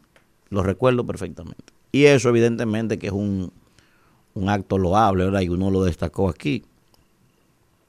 Pero resulta que parece ser que muchas de esas obras que quedaron inconclusas se han abandonado. Yo no entiendo por qué. Porque el hecho de terminar una obra que haya comenzado un gobierno pasado, eso no le quita mérito a nadie. Entonces, y puedo mencionar muchísimas. Yo mismo he hablado, por ejemplo, del Politécnico que se está construyendo ahí en la M. Balaguer, en la, en la Monumental, en la entrada de los girasoles. Después que hice la crítica, vi que pintaron y cosas, pero eso o sea, tres años y ese Politécnico quedó prácticamente en un 70%. Y esta es la hora que no se ha terminado. He hablado, por ejemplo, la entrada de Valiente ahí prácticamente en un 70% también una, una estancia infantil y no se ha terminado. Hablé que en Ocoa hay una estancia infantil totalmente terminada y no se opera. O sea, y hoy, por ejemplo, el doctor Pollo Herrera hace la crítica y dice que a partir de la experiencia de lo que hemos vivido en San Cristóbal, esa tragedia tan que ha llenado de luto a este país, y él dice, bueno, que la unidad de quemados ya es momento que se termine en el Luis Eduardo Aybar. A mí me llama mucho la atención esa, ese pedimento. Primero porque si yo estoy aquí sentado en esta cabina y hoy tengo la oportunidad de dirigirme a ustedes, es precisamente porque a mí se me salvó la vida en el Luis Eduardo Aybar, el famoso Morgan. A mí me operaron ahí y me salvaron la vida. Entonces, ese es un tema que a mí me preocupa de manera muy particular y además he explicado el centro de los pobres de este país es el Luis Eduardo Aybar. O sea, es que al Morgan llega, como se le conoce popularmente, la gente ni sabe qué es lo que es el Luis Eduardo Aybar. Ese es el Morgan. Ahí llega la gente de Gualey, ahí llega la gente de Guachupita, ahí llega la gente de Borojol, ahí llega la gente de Villa Consuelo, ahí llega la gente de el 24 de abril, ahí llega la gente de Capotillo. O sea, a Luis Eduardo Aybar, señores, llega a todo el mundo. Además que hay una infraestructura alrededor de Luis Eduardo Aybar, ¿verdad? El activo 2030, dermatología.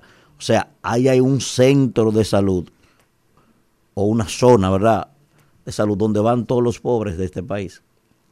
Entonces uno no comprende cómo es que a tres años ya de gobierno, cuando eso estaba prácticamente en un 85% de su conclusión, al día de hoy tenga que salir una eminencia como el doctor Puello Herrera a reclamar que esa unidad no se ha terminado. Y él dice, por complicaciones administrativas. Eso es burocracia. Entonces, esas son las cosas que a uno incomodan. Son las cosas que a uno incomodan y después dicen, bueno, pero usted nada más sabe criticar. Pero coño, ¿qué es lo que quieren que uno haga si no es, si no es criticar esa vaina? Porque es que un hospital y una escuela, uno sirve para salvarle la vida al ser humano y otro para cambiar su vida. O sea, una escuela no puede ser vista única y exclusivamente como un aula. Una escuela es lo que contribuye, lo que define si tú puedes ser una porquería o si tú puedes ser alguien en el futuro. Eso es lo que significa una escuela. Entonces, ver al maestro Hidalgo hoy reclamando la, la conclusión de 700 escuelas, como dice él, pueden ser que sea mucho menos, yo presumo que deben ser menos, pero sí hay un viaje de escuelas que vienen desde el gobierno pasado que están prácticamente varadas, porque yo la conozco y he mencionado varias. Entonces, eso es insólito, eso no se concibe, señores. Entonces, quiero hacer el llamado al presidente, quiero hacer el llamado al ministro de Salud. Yo no sé si, si está ahí o qué, porque uno no lo escucha ese señor ni siquiera hablando. Yo no, yo no sé la verdad si ese señor es el ministro de Salud o qué cosa, yo no tengo la información ni me parece que sea eso tampoco. ¿Eh? Y también al señor, señor Miyagi, que deje estar dando bocha a los periodistas y vaina y se ponga lo que tiene que estar, porque lo he dicho. Tienes un año ahí, Miyagi, coño, no ha dado para nada. ¿Eh? Ponte a reconstruir las escuelas, que, aunque sea las que quedaron pendientes, ponte esa vaina, tira patada como tiraba en la película, cualquier vaina, pero a algo. Pues estamos cansados de esta vaina, brother. Estamos cansados de esa vaina, eso reclamo. Oye, ni siquiera se está pidiendo que construyan escuelas nuevas, no. Terminen las que quedaron, que eso es dinero del pueblo, señores. No importa que eso lo haya hecho Trujillo. No importa, eso es dinero del pueblo. Una escuela cambia la vida de una persona, porque carajo, si no fuera por una escuela, yo, yo estuviera limpiando zapatos todavía, o siendo motoconcho. Y un hospital como mismo Eduardo Aybar me salvaron la vida a mí en ese hospital. Y le han salvado la vida a millones de personas ahí. Porque ese es el centro de los pobres, el Morgan. Pero ¿y qué es lo que está pasando, señor? El presidente así no se puede, lo he dicho. Si esta gente no puede, presidente, caerle atrás a usted, mande a esa gente para su casa. Pero ¿y qué amor del diablo es ese? Pero todas las esposas de uno, que uno la ama, uno se divorcia de ella. Pero ¿y qué amor que usted le tiene a esos ministros? ¿Y qué amor del diablo es ese? ¿Eh? O las esposas de uno, que le paren muchacho a uno, que hacen una vida con uno, que aman a uno. Uno se divorcia de esa gente, de esas mujeres. Y usted no se puede divorciar de esos ministros. Si no dan la talla, presidente, mire para su casa simplemente y métase en amor con otro de una vez. Ya está vaina, Isidro. Bueno, 8, 19 minutos de la mañana. Estamos tratando de hacer contacto con Jean Suriel para ver cuál es la situación de la tormenta Franklin que estará tocando suelo dominicano el día de mañana y que ya las autoridades han hecho, han emitido las alertas correspondientes desde ayer. Los organismos están reunidos dándole seguimiento y nosotros en unos minutos estaremos hablando con Jean Suriel para que nos actualice. Mientras tanto, en el día de ayer, comentaba Víctor, y veíamos en las noticias que ya llega, llegó una avanzada, a Haití de unos 20 oficiales, me parece que es, de Kenia, eh, de las Fuerzas Armadas de Kenia, para hacer como el levantamiento de la situación. Sí. Eh, Llegaron 20, eh, porque me llama la atención muchas cosas cuando vi esa noticia. Eh, llegaron unos 20 efectivos de altos mandos de la policía de Kenia eh, hacia Haití. Llegaron un vuelo comercial de American Airlines y desde ahí el objetivo de esa visita de ellos es hacer una inspección, un levantamiento inicial en fusión. Tenemos allí, vamos a ver primero lo de Franklin, antes de entrar en debate con esto, claro que sí. Vamos a ver, tomamos la 1 Tenemos la 1, ok. Tenemos aquí a Jin Suriel. Eh, buen día, Jin Suriel, gracias por acompañarnos. Sabemos que estás bastante ajetreado esta mañana. Eh, me imagino que dando entrevista porque todos estamos pendientes de Franklin y su paso por la República Dominicana. Bienvenido al rumbo de la mañana. Muchísimas gracias, muy buenos días. Así es, el, fenómeno atmosférico eh, es el, el, el titular que ahora mismo los dominicanos tienen en mente y están buscando muchas informaciones sobre este sistema es tormenta tropical. Eh, por ahora, la proyección del Centro Nacional de Huracanes de Miami estaba previendo que solamente impacte como una tormenta. Esto porque se está moviendo cerca de tierra en República Dominicana y recordemos que el Pico Duarte, la cordillera central, es una barrera natural para que estos fenómenos no incrementen su intensidad. Entonces, cuando el sistema ya esté acercándose mañana, después del mediodía, en el transcurso de las 2, 3, 4 de la tarde, podría acercarse entre Barahona y Asua. Esa es la proyección actual de la trayectoria, pero el campo de incertidumbre va desde Santo Domingo hasta Pedernales. Es decir, que en cualquier momento, en cualquier espacio de, de, de, esa, de ese litoral caribeño, desde Santo Domingo hasta Pedernales, el centro de Franklin podría hacer contacto con República Dominicana. Jim, ¿desde qué hora de hoy tendremos lluvia en el país? Porque desde ayer tenemos unos vientos un poco eh, calientes, ¿verdad? Pero ¿desde qué hora tendremos lluvia tocando suelo dominicano? Fíjate que eh, Franklin está empujando aire caliente porque ese es el combustible de, de estos ciclones tropicales. El mar, el mar Caribe también está caliente, el Atlántico está muy caliente y al acercarse a nuestra región empuja ese aire caliente y por eso es que la temperatura se ha tornado sofocante. Hoy en el transcurso del día también el calor será muy fuerte en gran parte del territorio nacional porque tenemos este sistema está ya ubicado al sur franco de, de Santo Domingo en aguas del Mar Caribe. Está a unos 395 kilómetros de distancia, pero estamos hablando solo del centro. La imagen de satélite que muestra el núcleo nuboso de Franklin. Presentan a Franklin al sur de República Dominicana y todavía hay bandas nubosas que están en las Antillas Menores. Abarca desde Puerto Rico y algunas bandas nubosas están llegando a Venezuela. Ya se podrán imaginar qué tan grande es la tormenta Franklin y al acercarse directamente a República Dominicana, todo ese núcleo nuboso estará entonces cubriendo también todo el territorio nacional entre el martes, el miércoles y parte del jueves. Pero hoy, hoy a qué hora va a empezar a llover? Pues para que se desarrollen estas lluvias intensas con valores acumulados de hasta 250 y 350 milímetros, pero no va a ocurrir en un solo momento. Es decir, que sería sería entre esta tarde, esta noche, ya cuando comience a llover en el este y en el sureste y parte del noreste, en el transcurso de la madrugada de mañana y hasta el miércoles en la tarde o en la noche. Ese sería el rango de influencia de Franklin en República Dominicana.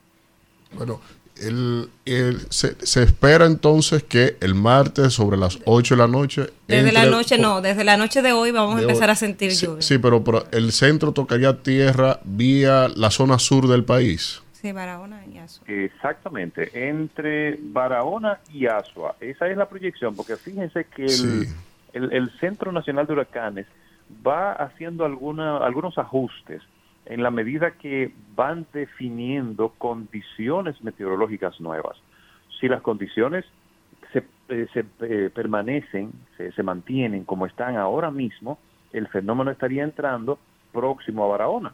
Entonces, eh, yo, cruzando el, sí. de sur a norte para salir por Puerto Plata eh, a República Dominicana. Eso es si, si, mantiene las condiciones actuales, pero recordemos que estamos hablando sí. de condiciones atmosféricas de fenómenos meteorológicos que son muy variables sí. y hay eh, muchos muchos elementos en juego como la temperatura del mar, la velocidad del viento. Ahora mismo hay un sistema en el Golfo de México que se está desarrollando, podría Sí. convertirse en tormenta.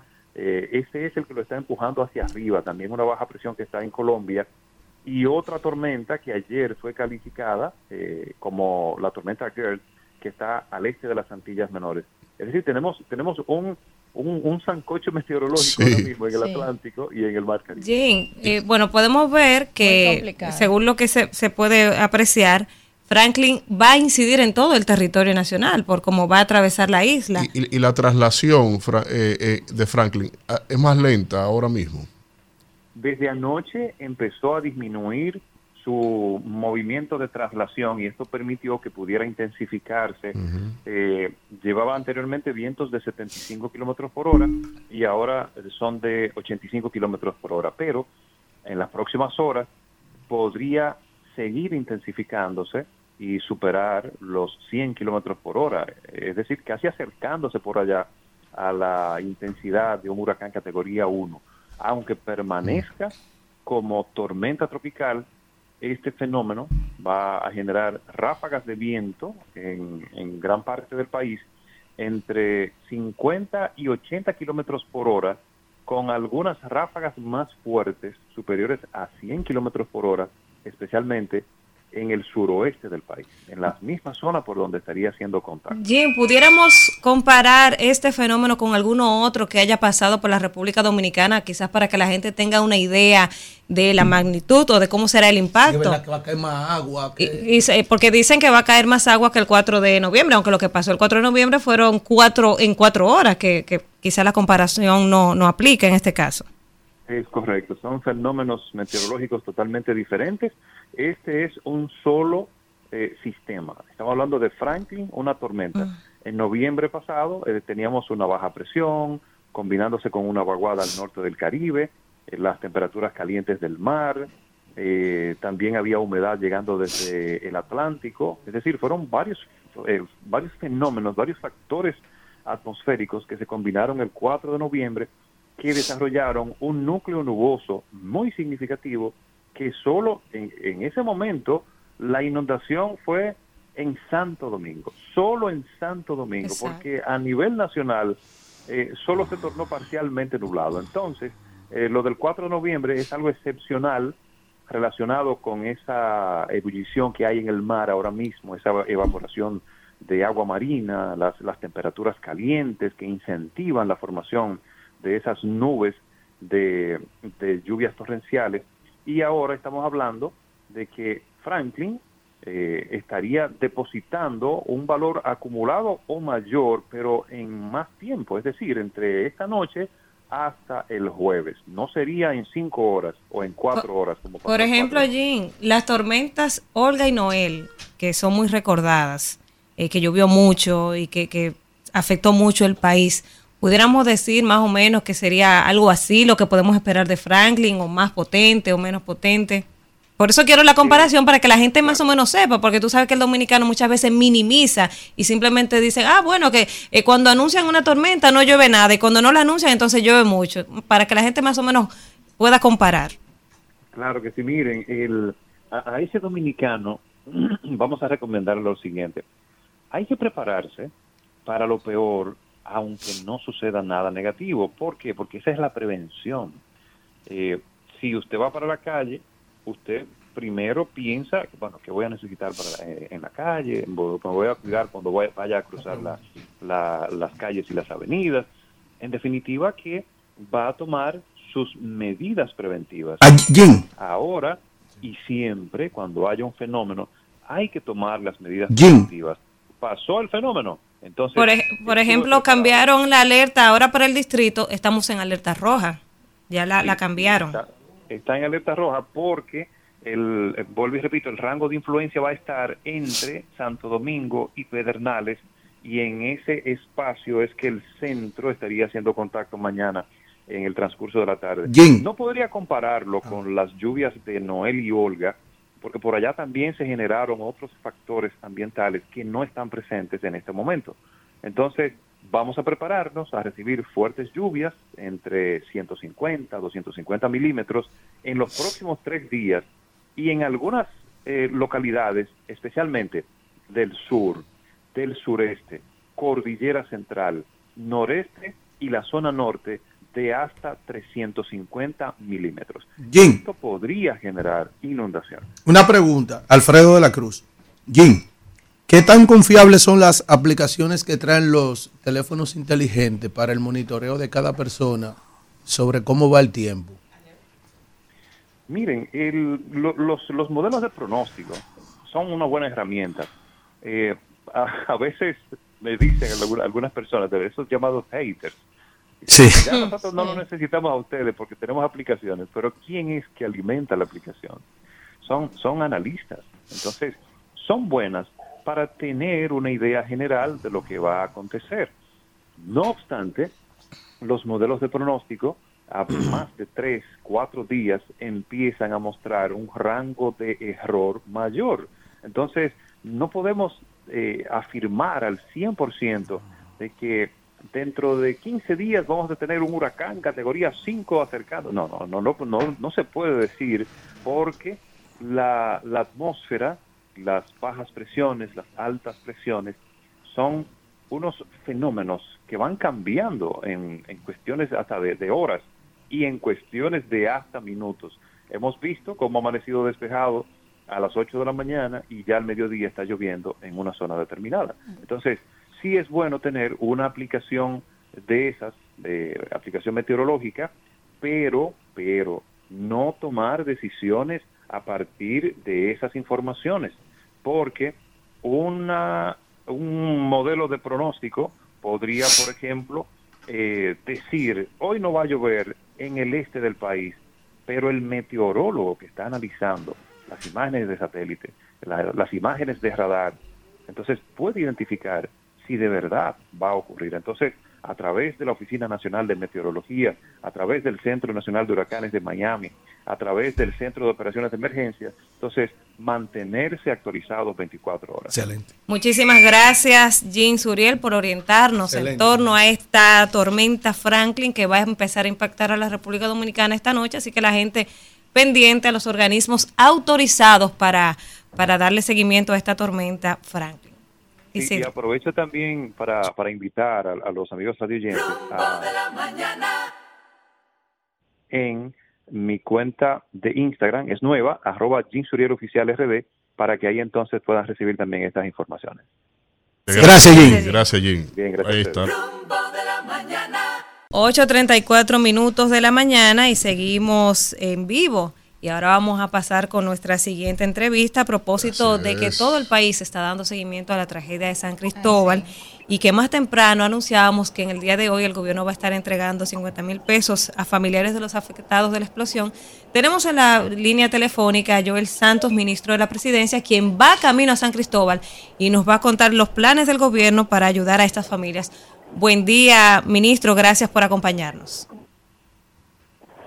Sí, buenos días. Eh, ¿Cómo están todos? Espero que estén bien. Bien. Como bien ya tú mencionaste, vamos en camino a San Cristóbal para hacer eh, lo, que, lo que será la primera entrega a los familiares de, lo- de, unos, de unos recursos eh, para, digamos, ayudar sobre todo a las familias de, de, de esta tragedia. Eh, en algunos casos, pues los, los fallecidos pues eran, eran jefes de familia, personas que eh, a- ayudaban a sus familiares con, con lo que producían y que pues definitivamente tenemos que eh, colaborar en este, en este proceso.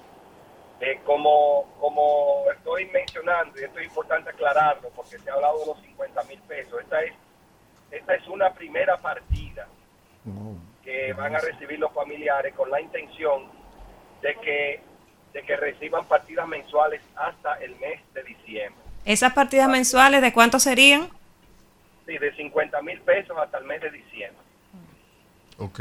Lo segundo, lo, se- lo segundo que es importante aclarar eh, es que es el hecho de que los gastos fúnebres han sido cubiertos, es decir, esto no es para que ellos eh, cubran gastos fúnebres o, o gastos de, ese- de esa índole, porque el gobierno ha colaborado con ese proceso ya.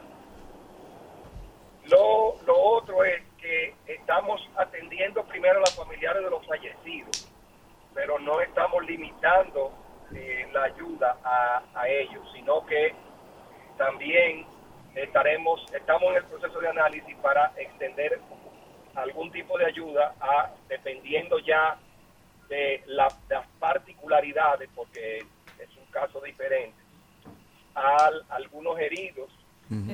Y también y también estamos analizando eh, para también ayudar eh, a los socorristas que han eh, arriesgado su vida y que han pues definitivamente eh, hecho una excelente labor en este proceso. Muy bien, muy bien. Señor ministro, un placer, Víctor Villanueva por acá. Primero destacar eh, todo el trabajo y la, dedicación y entrega que sobre su persona ante esta situación y que ha mantenido una vía de comunicación permanente con toda la sociedad dominicana a propósito de este eh, acontecimiento. Y a razón de esto, señor ministro, eh, informaciones eh, oportunas de cara a las investigaciones, la razón del origen de, esa explosión en esa zona. El gobierno ha determinado que, eh, que militares hagan las investigaciones. ¿Algún avance o todavía o una proyección de cuándo se pueda tener una conclusión?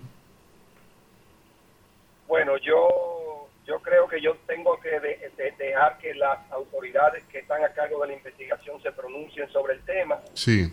Lo que sí puedo lo que sí puedo decir es que las investigaciones en el terreno se han, se han concluido, es decir, han hecho todas las investigaciones del lugar en el terreno. Ahora bien, ya después de ahí tienen que avanzar con los análisis y demás y en su debido tiempo, con certeza, eh, tendremos los, los- las conclusiones de los mismos. Sí, sí es importante mencionar de que en estos casos es clave eh, que, que se hayan concluido las investigaciones y todos los trabajos, porque eh, ha- hay un riesgo en entregar informaciones, vamos a decir, por parte, porque da lugar a más especulaciones. Entonces, por eso es que se está concluyendo la investigación y se recibirán eh, con, con todo el formalismo. Y si hay algún tipo de responsabilidad, pues claramente quedará establecido también. Ministro, Alfredo de la Cruz. Eh, ministro, bien, una pregunta, eh, a ver si usted tiene conocimiento, me imagino que puede que tenga conocimiento porque usted ha estado inmerso en eso y sé que ha recibido muchas informaciones. Yo soy de San Cristóbal. Eh, ministro, el parqueo que se pensaba construir o se piensa construir, ¿era solamente una obra del ayuntamiento o era una obra gubernamental? Y si se va, si se sigue con el plan de que luego de que pase todo esto, eh, se resuelva todas las situaciones que hay, si se va a proceder a, con, a construir finalmente el parqueo, porque San Cristóbal tiene un problema, un caos en la parte céntrica, que no hay parqueo, no hay donde la gente estacionarse. A ver si, es- si eso es parte del gobierno, una construcción oficial desde el gobierno o una construcción municipal, si usted tiene conocimiento de eso, ministro. Era, era, un, era un proyecto que sí estaba involucrado el gobierno central, Ok, pero, pero eh, eh, sí te puedo decir que lo que va a suceder con el área ya eh, es un tema que se está analizando no solo el gobierno central, sino en conjunto también con todos los propietarios de la zona, porque claramente ahí hay propiedades privadas, entonces hay que definir cuál es el mejor uso para esa zona, dada estas circunstancias. Ahora bien, eso no quita, eso no quita la necesidad que muy bien tú has eh, mencionado de un parqueo para la zona céntrica de San Cristóbal. Es decir, que sí habrá que evaluar, no, no estoy diciendo que sea ahí, porque claramente todo tiene que ser parte de una discusión, pero a mí no me cabe la menor duda de que la zona céntrica de San Cristóbal requiere de, un, de una solución de parqueo. sí. Ministro Kimberly por aquí saludándolo. ¿Cómo está Kimberly? ¿Cómo se siente? Bien, bien. Este, nada, preguntarle, aprovechando que, que usted está por aquí con nosotros vía telefónica, que estamos frente a una tormenta que será mañana y que eh, el país, ¿verdad? También sabe que va a enfrentar momentos muy difíciles y que incluso ya se han formado tres otras tormentas, Emily, Franklin Gert. Entonces queremos saber si el gobierno obviamente se está preparando para esto y tomando las medidas necesarias.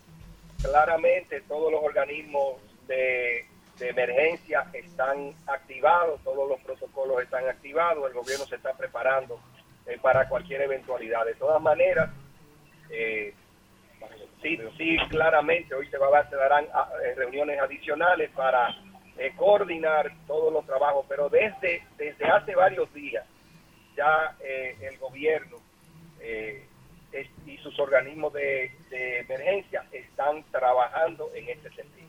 Ministro. Dicen, como dicen, aunque no nos escuchen, estamos trabajando. Así es. Eh, y finalmente, ministro, anda por ahí en los medios de comunicación una información de que es probable que el presidente hable en las próximas horas. ¿Tiene usted algún conocimiento de eso? Eh, si sabe de qué va a hablar, si va a hablar. No, no, no, no tengo, no tengo información ni detalles sobre Ministro, yo le tengo una pregunta al final. Así, vamos a ver. Ministro, usted sabe que usted tiene un puesto político, ¿verdad que sí, ministro? ¿Cómo así? Cuidado, Alfredo. ¿Eh? Él está con lo de San Cristóbal. Ministro, Sí. dentro de todas sus ocupaciones, usted no puede dar una opinión sobre algo que va a acontecer en el ambiente político, donde se va a hablar de una alianza de los tres principales partidos de la oposición, PLD, Fuerza del Pueblo y PRD, para enfrentar al gobierno y a Luis, a Luis Abinader en su reelección, No, no, y desde no. ahora en lo municipal. Yo sobre eso pienso que cada uno tiene que ocuparse de su propia estrategia. Eh, ellos tienen que definir cuál es su estrategia y, y el, y el PRM tiene que trabajar la suya. Entonces, por lo tanto, son ellos que tienen que opinar sobre la estrategia particular que ellos vayan a ejecutar, claramente. Coge, Coge ahí, Alfredo. Gracias al ministro de la presidencia, Joel Santos. Éxito en esta labor en San Cristóbal. Y, y esperarlo en cabina pros- pronto, pronto. Sí, para que venga a hablar de la reforma policial, ministro. Por aquí le esperamos. Así será, así será. Un placer escucharle. Siempre, siempre. Rumbo de la mañana. 8.45 minutos de la mañana y vamos a seguir con los comentarios para este lunes, el turno de Víctor Villanueva. Bueno, eh, la oposición va alineando sus quehaceres electorales, conformando y validando la conformación de un bloque opositor de cara principalmente a las elecciones municipales de febrero del año 2024. El día de hoy ha sido anunciado porque eh, los acuerdos que de, de las reuniones y negociaciones entre los partidos de oposición están revestidas de muchas cláusulas de confidencialidad. De hecho, tenían todo un esquema de que quien dijera algo tenía que salir otro a desmentirlo para mantener precisamente una cohesión con respecto a los argumentos, los avances y el contenido de esas negociaciones. Pero ya hoy eh, a las 4 de la tarde en el Hotel Embajador se darán los principales detalles de cómo se estará conformando esta alianza de la oposición para las elecciones principalmente de las municipales del 2024. La oposición con esto hace una jugada inteligente. Es una jugada pragmática que aunque entre estos hayan y existen amplias divergencias entre puntos de vista, entre razones y pesos también de, eh, de elementos de historia entre cada uno de ellos, lo que sí está claro es que si la oposición se mantenía dividida, así como ha acontecido como ejemplo en Venezuela, que mientras la oposición ha seguido dividida todos estos años, el chavismo y el madurismo se han sembrado ahí y que del lado de los partidos de oposición principales, que tenemos cuatro partidos principales en el sistema político dominicano con más del 5% de las elecciones anteriores, que el PRM, Fuerza del Pueblo, PLD y Partido Revolucionario Dominicano, desde aquí, eh, el Partido de la Liberación Dominicana, desde aquí estas organizaciones son tres de los cuatro partidos principales del sistema político que se están unificando precisamente para enfrentar lo que sería o lo que se había proyectado lo que es el efecto del el oficialismo sobre las elecciones municipales. En lo municipal ha sido una estrategia muy bien definida por parte del gobierno desde que llegaron al poder. El presidente Abinader se ha centrado con, una, con un dominio claro, preclaro diría yo, en cuanto a establecer y fortalecer sus eh, fichas en los sectores municipales, en los municipios del país, en el liderazgo local de cara al oficialismo. Y por eso ustedes ven que desde un primer momento el gobierno y el presidente Abinader se centró en los temas municipales, en el predominio como lo tiene de la Liga Municipal Dominicana y desde ahí precisamente con presupuesto abierto a desdibujar todo lo que es el liderazgo local a nivel municipal. Eso necesitaba una respuesta táctica, porque a nivel presidencial, la tendencia que lleva el presidente Abinader, que el mes pasado cumplió 19 meses en una tendencia constante a la baja, sin haber podido revertir, más bien mitigar el pico de caída mes por mes en las distintas evaluaciones que se han hecho, el, lo presidencial tiene un tratamiento en las estrategias políticas distinto. Lo que busca la oposición con esto es, es evitar precisamente esa mareada que se podría haber proyectado a escala municipal en el predominio del Partido Revolucionario Moderno. Y con esto se le divide el escenario. Porque estas tres organizaciones principales de oposición lo que están haciendo es precisamente apostando a la conformación de una boleta en lo municipal donde el liderazgo local de cada uno de ellos, evaluados en encuestas cada uno de ellos, se está tomando la mejor decisión desde lo pragmático para conformar esas, eh, esas, eh, esas boletas, sobre todo, insisto, en lo municipal, aunque también ya hay avances y hay concreciones en términos de los apoyos en las distintas senadurías de esas provincias, porque también ha sido el elemento de intercambio de, cartas entre, bueno, si te apoyo al candidato alcalde, apóyame al senador aquí. Y eso ha sido entonces eh, parte de esas negociaciones que se han establecido de parte de la oposición de la República Dominicana.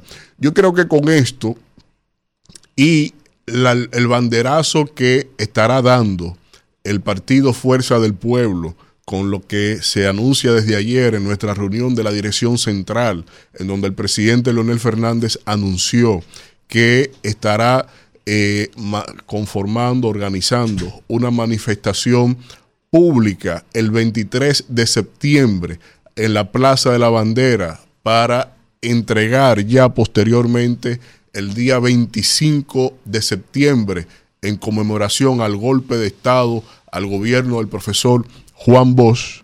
Desde acá se estará partiendo aguas porque estaremos entonces teniendo conformada la boleta electoral, el partido en todo lo municipal, que ha sido un trabajo titánico por parte de, nuestra comisión que nos representa, encabezada esencialmente por don Roberto Rosario Márquez y Natanael Concepción. Y desde acá entonces tendremos también lo que es la estructuración definitiva en metas que nos habíamos trazado hace dos años de conformar un partido de más de dos millones de miembros, en una membresía debidamente auditada, una membresía debidamente comprobada y que son miembros reales y que hemos mostrado de manera orgánica, permanentemente, meta por meta, se ha demostrado ante la Junta Central Electoral, porque el, último corte que se le entregó a la Junta fue de un millón, más de un millón y medio de miembros. Y ahora entonces lo que conformarían los dos millones con los más 500 mil, casi 700 mil personas adicionales que se han logrado conformar con el trabajo titánico de nuestra dirigencia en todos nuestros barrios, en las calles, en las plazas, en los municipios, en las provincias, que diariamente han ido conformando e inscribiendo nuevos simpatizantes, afiliados y sobre todo miembros de esta organización política. Con esos dos elementos, yo creo que ya el partido Fuerza del Pueblo, que es quien encabeza toda la oposición de la República Dominicana, acorde a todos los sondeos que se han hecho en este país, aún los de tendencias oficialistas, aquí yo creo que estaremos viendo que la oposición va con el pragmatismo rumbo a destronar al Partido Revolucionario Moderno del Palacio Nacional, de los estamentos de predominio que tiene en lo municipal y en lo congresual, y desde acá entonces podremos ya estar vaticinando claramente que la luz que necesita este país para salir de este desasosiego de administración en términos de lo que ha sido sus políticas públicas, de lo que ha sido los servicios públicos, de lo que han sido las, eh, las transgresiones que hemos ah, sufrido en los costos de vida, en la desesperanza, en la inseguridad, en lo que implica sobre todo en un gobierno que no mira a las clases pobres, a las clases desposeídas o a las, o a las capas medias, que eh, son las clases que tampoco tenemos ni subsidios ni exenciones y que todo lo contrario se nos sigue golpeando diariamente, yo creo que ya la luz que necesita este país en términos de conformar una opción electoral de, eh, que implique propuestas, contenido, soluciones reales en términos de la problemática nacional, yo creo que ya el tema de la improvisación tiene fecha cierta de salida con esta manifestación que haremos el 23 de septiembre y con este terremoto que era, no era lo mismo eh, llamarlo que verlo llegar, que tiene ahora mismo en la tarde de hoy la oposición de la República Dominicana. Así que, sin lugar a dudas, en este mayo del 2024 se van. Rumbo de la mañana. Cuando son las nueve en punto de la mañana, vamos con el comentario de Kimberly Taveras. Señores, y tuvimos la oportunidad de hablar con el ministro Joel Santos hace un momentito a propósito de lo que pasó en San Cristóbal, que todavía seguimos nosotros hablando sobre eso y es un tema, como he dicho anteriormente, que obviamente estaremos hablando de él durante mucho tiempo por la preocupación que ha generado, la consternación de tantas familias, de ya van 32 víctimas mortales y muchos heridos que se están tratando, que eran el sustento de sus hogares, el sustento de su familia y por eso el gobierno tomó la medida de subsidiar por los siguientes cinco meses eh, con un, subsidio para que estabilizar, ¿verdad? De esta manera el sustento que eh, eh, proporcionaban eh, las víctimas mortales de este caso. Ojalá que también, como ha dicho el ministro, se esté estudiando la posibilidad de extender este apoyo a aquellos que están postrados hoy en una cama y que de una manera u otra pues son el sustento también de sus familias y no van a poder cumplir con esa labor por durante muchísimo tiempo, ya sea por las lecciones que tienen o, o por el tiempo de recuperación y el mismo trauma el, el, trabajo, porque hay que decir que esta gente laboraban allí, que ya se van a quedar sin empleo, sin trabajo, muchos otros van a, pasar un tiempo requiriendo medicación, etcétera.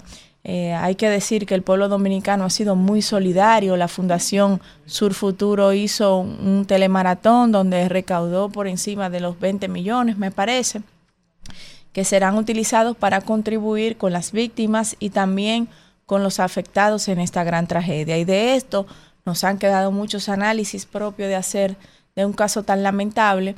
Hablamos de los bomberos, hablamos de la necesidad de sacar esas fábricas de la ciudad para de, la necesidad de regular con leyes eh, la, de la planificación de las ciudades, aunque ya existe una ley de ordenamiento territorial, pero ser más rigurosos en la parte empresarial, sobre todo cuando son empresas que se dedican a labores eh, que involucran de una manera u otra este, técnicas que pueden resultar peligrosas, elementos y químicos que pueden eh, detonar este tipo de explosiones o que pueden vulnerar de una forma en la vida de la gente, la salud de la gente, las condiciones de vida, variarlas y que esto pueda tomarse en cuenta. Pues nosotros hoy estamos ya eh, de frente a una tormenta que vendrá mañana, se espera martes. El país una vez más está en alerta,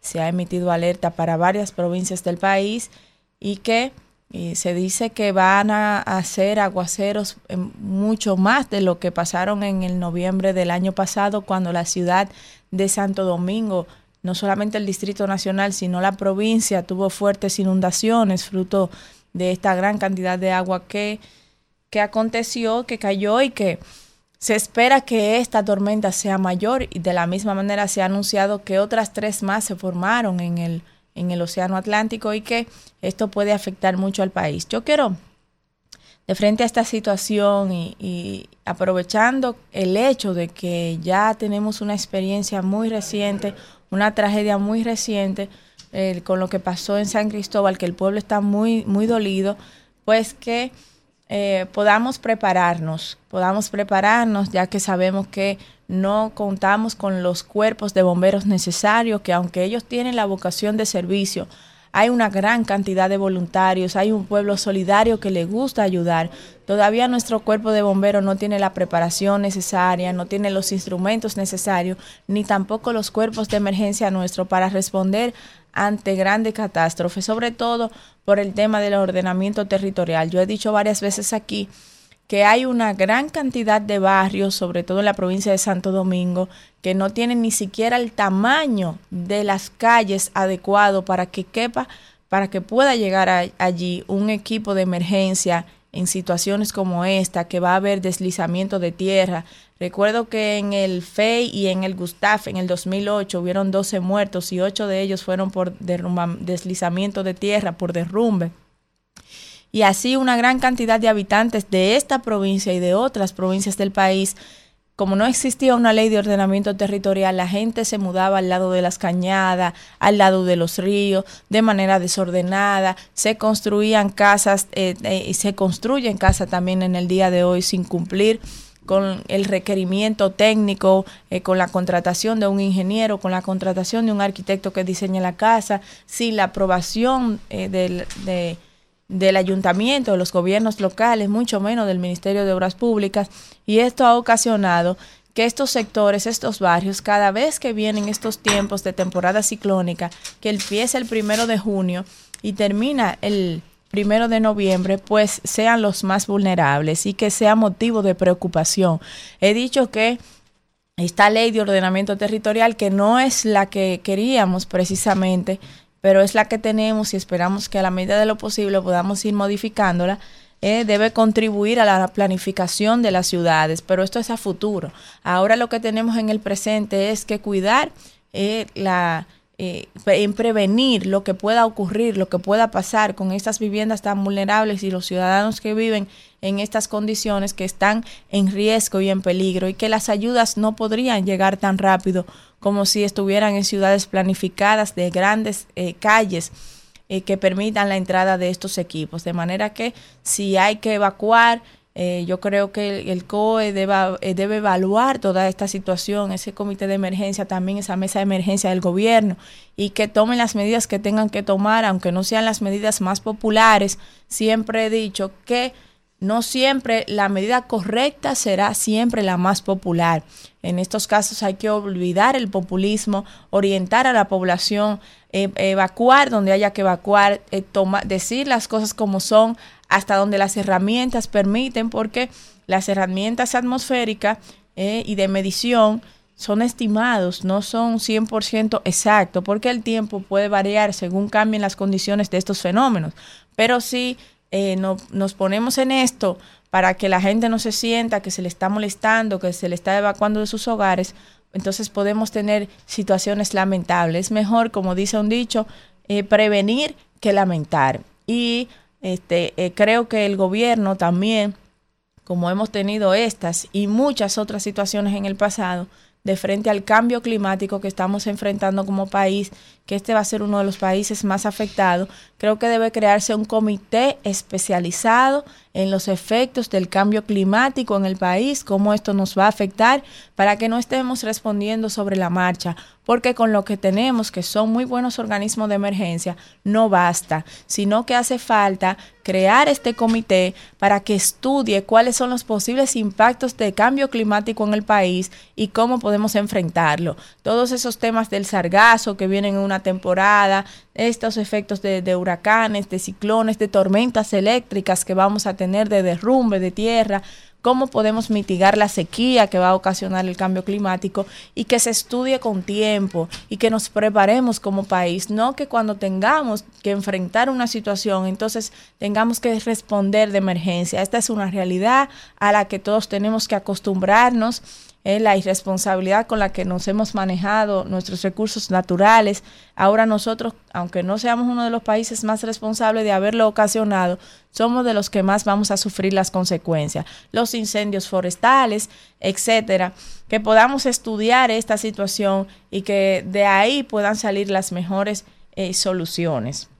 También, Isidro, en no sé qué tiempo nos queda, que podamos nosotros hablar en el día de hoy de la fuga de cerebros. El Banco Mundial ha dicho que en América Latina tenemos la tasa de fuga de cerebro más alta del continente y esto es una tragedia. Es una tragedia para nosotros como país porque hace décadas que eh, el Estado dominicano, el pueblo dominicano, eh, tiene una deuda con la educación y eso se refleja en el desarrollo de nuestro país que una gran cantidad de jóvenes que están formados y que se han especializado se van del país porque aquí no encuentran una contratación ni una valoración adecuada. Y es una responsabilidad, como lo he dicho durante muchos años, del Estado dominicano captar, identificar desde la educación pública, eh, la educación privada también, cuáles son los cerebros más destacados que tenemos. Porque a la medida de que los desarrollos de los pueblos se construyen con la educación, con este tipo de, gente especial que sobresale, que tiene condiciones, que, que, que el pensamiento lógico es su principal fortaleza, porque desde ahí es que se construye las verdaderas riquezas, con ideas. Es con ideas que se construye la riqueza de los pueblos, dándole soluciones a los problemas que enfrenta la sociedad. Y si dejamos que lo mejor de nuestro país, los jóvenes más brillantes, más destacados, vayan a servir a otros países por falta de protección gubernamental, protección en el sector privado, del seguimiento, eh, pues vamos a, perder lo que realmente, la esencia del desarrollo del pueblo dominicano, lo que realmente puede dar a este país eh, eh, en los niveles que se necesitan en la producción nacional, la calidad de la producción nacional, en la eficiencia de los recursos y de los procesos de producción y que nos pueden ayudar a elevar la calidad de los productos dominicanos, la innovación también de la industria. Todo esto hace falta y todo esto hay que protegerlo. Ya existe, nosotros pudimos crear la beca eh, y de Lisa Bonelli de Calventi para las jóvenes que quisieran estudiar ciencia desde el Ministerio de la Juventud, pero esto no basta. Tenemos que identificarlos ahora, aprovechar la digitalización y el, expediente único eh, en educación para desde allí identificar cuáles son estos cerebros, protegerlos y acompañarlo en toda su carrera, en todo su desarrollo. Y luego, como Estado Dominicano, entonces es subsidiarlo de una manera u otra o introducirlo en el sector privado con una recomendación del Estado, pero no podemos dejarlo marchar, no podemos dejarlo ir, porque eso significa para nosotros perder la oportunidad de elevar la calidad tanto de nuestros productos y esto se traduce en bienestar para el país y también en empleos para nuestra gente. Gracias, Isidro. Rumbo de la mañana. Bueno. 9, 14 minutos de la mañana, seguimos en vivo. Ah, bueno, ahorita íbamos a conversar aquí antes de, hablar con el ministro sobre la, situación de Haití ahí, y los kenianos que llegaron, la avanzada. Yo decía que me sorprendía que llegara este equipo de alto, 20 altos mandos de la policía de Kenia, porque en el Consejo de Seguridad todavía no ha habido ni reunión sobre eso. El Consejo de Seguridad de la ONU, miren, ningún efectivo militar puede llegar a un país en nombre de nadie si no está amparado en una resolución de un organismo internacional o regional vinculante. Y en este caso, el, por eso llegan a título de observación y sin armas. en vuelo comercial. Ahí está la naturaleza para darle sentido a que no es algo oficial. Ahora, en el Consejo de Seguridad yo dudo que esa resolución pase de manera taxativa, sobre todo Rusia, China también, pero con énfasis en Rusia, han dicho que no apoyarán ningún tipo de intervención militar en Haití, ni policial. Y aunque Estados Unidos presentará resolución, proyecto de resolución a final de este mes de agosto, dudo que haya habido algún tipo de avance, no lo sé, pero lo dudo por las condiciones y que ha sido una razón marcada por la cual la- el Consejo de Seguridad de la ONU no haya, no haya conformado una misión de estabilización en Haití y que es porque Rusia no ha cambiado de postura, todo lo contrario. Pero vamos a ver cómo es, qué impacto tiene esto, cómo lo harán, porque si no es por la vía entonces del el organismo acreditado para eso, vinculante a Haití, como el Consejo de Seguridad de las Naciones Unidas, porque Haití es miembro de la ONU, sino también entonces en términos de que se conformará entonces una fuerza multinacional de paz, se acudirá a la OEA, vamos a ver al Consejo Permanente, vamos a ver cómo eso se define, pero esa visita de esos efectivos policía no va a servir para nada.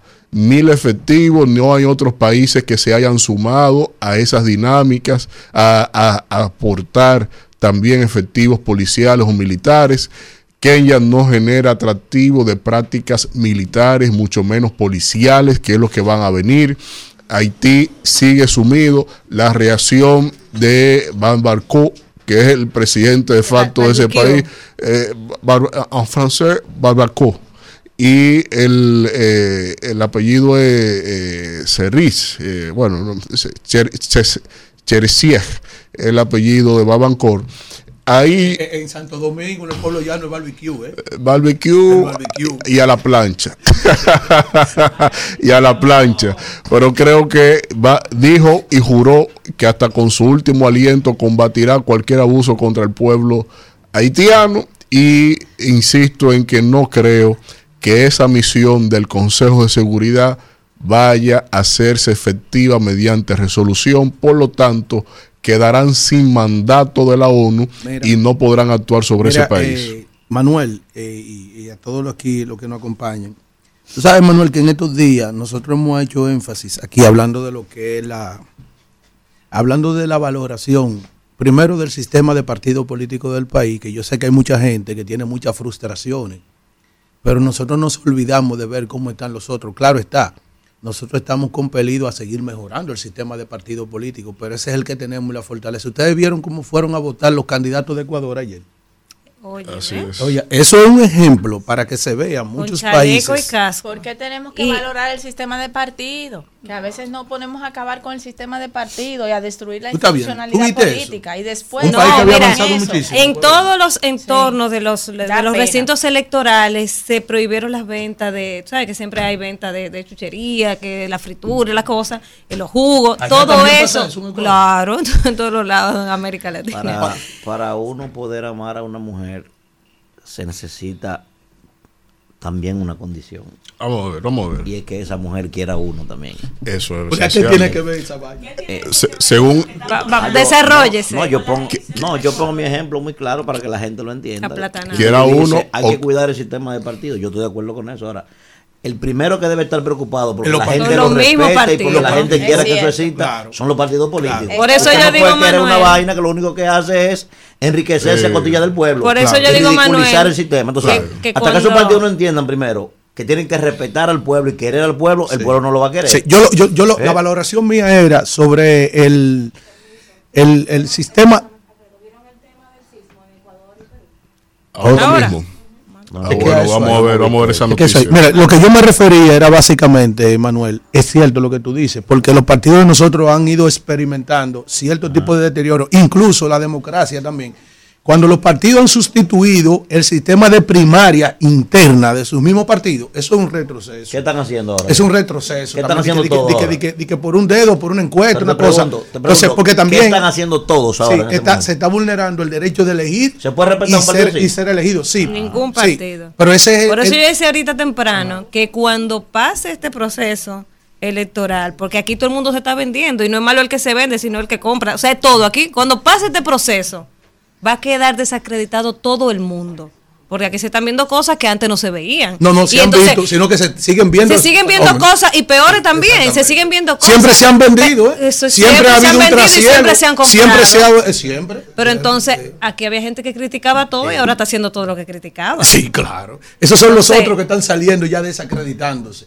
Pero lo que yo quería valorar, de verdad, es ver, señor, eso fue la imagen que, que quedó impregnada en mi mente. Coño, como la candidata, un candidato en Ecuador, señores, miren, eh, una fuerza de seguridad para llevarlo a votar. Hubo un candidato que fue con un casco Con ca- sí, todos, de lo que usan aquí, la vacinilla, Sí, sí, para sí. llevarlo a los presos. Oye, con un casco, sí, y con chaleco antibala. Oye, un candidato ir a votar con un chaleco antibala. Y con seguridad. Y seguro, con no, no, un no, un amplio un dispositivo de, de- de seguridad. ¿Tú entiendes? Entonces, óyeme, ahí yo no quisiera ver a República Eh, eh, Dominicana. es una degradación, está claro, pero Hasta en sus discursos tú ves que tienen puestos chalecos. Chalecos. Allá en Ecuador. eso, eso está claro ahí que, que genera un impacto. Ahora, yo aplaudo que a pesar de se haya hecho elecciones, que Mira, se haya impuesto la mira. democracia, porque también es un metamensaje y que haya habido votaciones considerables en la mayoría de los centros electorales. Entonces, es un, también una contestación del pueblo llano a esos sectores oscuros de la, de la No, sociedad. no, mire qué simple, mire qué simple. En esta mesa, aquí sentado, ustedes saben perfectamente que la única persona que desde siempre, desde siempre, tengo diferencias profundas que no puedo ni siquiera escuchar ese nombre, ese título, clero católico, este humilde servidor que está aquí. El que me habla a mí del clero católico y de nada me está hablando, de, nada tiene más importancia para mí. Ustedes lo saben, ¿verdad?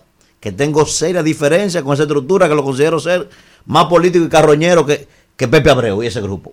A la iglesia católica, sobre todo al clero, eh, no a los, no a los devotos. Hermano, y este individuo que tiene esa característica, soy incapaz, oye bien, soy incapaz de faltarle respeto al Papa. Yo, sobre todo a este Papa que es un hombre coño del pueblo, que es un hombre que es un Sí. hombre que tiene sentimiento por los pobres. El Papa Francisco. Ve a ver el líder de Argentina lo que acaba de hacer.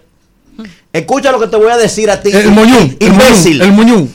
Oye, el, el moñún. El greñado. Oye, El sí. oye lo que se te Ese maldito hombre no se pela. Pero escucha lo que estoy diciendo, para que tú veas a dónde llevan, a dónde llevan los partidos cuando deterioran El cuando, sistema. Cuando deterioran el sistema. Ese caballero. Cuando dice el moñún que tiene la... la- Milei, ese caballero es el líder en este momento, ¿verdad? De la simpatía. Y ese señor le dice al Papa, imbécil, oye lo que te voy a decir a ti. A José Mario Bergoglio. Oye, El Papa Sí, Francisco. sí, sí. porque yo soy, mi hermano, que tengo diferencia con la Iglesia Católica, yo soy incapaz de maltratar al Papa. Eso sería un irrespeto, ya es una Claro, cosa así. claro que sí. Porque independientemente de que yo esté de acuerdo o no esté de acuerdo con el Papa, la Iglesia Católica, hermano, cumple una función social que es incuantificable. Así yo estoy es. claro de eso. O sea, yo tengo mi diferencia porque sé que son políticos, es una estructura política. Y no me pueden venir a venderme una estructura política como si, como si el amor de Cristo. Esa es mi diferencia. Ahora, esa gente cumple un rol. Coño, ¿por cómo tú le vas a faltar respeto al Papa, brother? Y ese es el líder ahora mismo ahí. Para que tú veas dónde llevan los partidos políticos cuando no respetan al pueblo. Correcto. ¿Eh? Porque el desorden que ha hecho ahí el macrismo y el, y, y el peronismo de, De Kirchner, los Cristina Kirchner. tienen a los argentinos. Esa es la verdad, mi hermano. No, Oh. ah, y Argentina no encuentra qué hacer. Tiene décadas sumida en una crisis económica, una inflación imparable. No, pero un G20. Estamos hablando de Argentina, un G20, un país que ha sido una potencia agrícola, una potencia industrial de la región de América Latina y que Con una riqueza No, no, cultural, no, no. gastronómica, No, y- geográfica. Oye, tiene, tiene, carne. tienen- tienen linaje porque ellos son Bueno, los europeos de europeo de América. América. Se creen Porque- ellos. no, no Aquí los no. europeos de América somos nosotros No, los no, que no, donde no. primero se llevó. No- No, para que, el, allá. el mestizaje nuestro nos deja andar y No, no, suben no, bu y no. con cabello malo. Yo soy la herencia No, no, no. europea. Pero ven acá. La creencia Yo soy rubio por dentro. Se fueron allá al Cono. Sur, ellos no vinieron a ninguna isla del Caribe. Hermano. Ellos se fueron al cono sur. La crema. No, la cre- y sobre todo la heredad italiana. Ah. Porque lo que la gente no, no conoce mucho. Tanto que a usted le gusta España y está denigrando a España como el campesino de Europa. Yo- yo no he hablado de España. Yo no he hablado de España. No, porque usted dijo que aquí lo que llegó fue la gleba sucia de, de, de, no de- de de España. Europa, que llegó Lo que porque, llegó no lo que dejaron. porque, porque, sí. porque, porque, porque cuando Colón No, pidió no, las no. embarcaciones, No, le dieron no. llévate un grupo de gente, le montaron No, todos esos no, no. delincuentes No, que pero- estaban en la cárcel, pero como lo sabemos, lo sabemos. Cuando él salió de ahí, de palo de la frontera, con su El carabela. puerto del palo de Moguel. de, de palo de la frontera. Cuando él salió de ahí para acá, ¿eh? él no vino cargado con la intelectualidad. él, no, él no vino con Vino un con la monje. cháchara. Él no vino con un monje, que era lo único Con la que tenían- gurrupela. que tenían Con la acceso Con la conocimiento. española. Y ahí es que viene la Usted es descendiente de los hermanos Pinzón. Mira. No, ah, soy ladrón. Ese es el grupo suyo. Ajá, sí. Francis Vamos historia. La, la guerra de las Malvinas, Malvinas. allá Sí, cuando, sí, sí, sí. cuando La estaba comenzando a televisarse todo. Sí, sí. Imagínense esto que yo siempre lo imagino en mi mente. Vamos a ver. Esos casacas rojas. ¿Lo qué? De, los casacas ¿Y qué esa rojas vaina? ¿Qué Del ejército, Oh, oh. del ejército de la Gran Cuando la guerra, Bretaña. la- sí, sí. Salieron derrotados por televisión. Entonces, Ah, imagínate. sí, sí. lo- sí, pues eso fue en el mundo entero desmoralizado. El ejército Sí. inglés derrotado por Sí. argentinos. Sí. Y lo echaron de allá. Entonces, imagínense eso en su mente. La reina Isabel. Y este con- ahora. se Él ha visto la, sentó- la, la, la, se la pastilla sentó ese con la dama de hierro. Dile, Manuel. Tú sabes lo en que es. la salita a tomar té, a definir qué era lo que ellas iban a hacer. Esas dos mujeres. Hmm. ¿eh? Hermano, tú sabes lo Thatcher que es. Y ella, Margaret espérate, Thatcher. Manuel, déjame terminar mi asunto. Sí, adelante, adelante. Y agarraron y llenaron Ese ese talento de la barco. Buscaron allá esos morenos que ellos tenían ¿Los a su disposición, Sí, piratas, ¿para qué y de Sí, todo. africanos. Y lo mandaron para esa isla. ¿Tú sabes lo que pasó?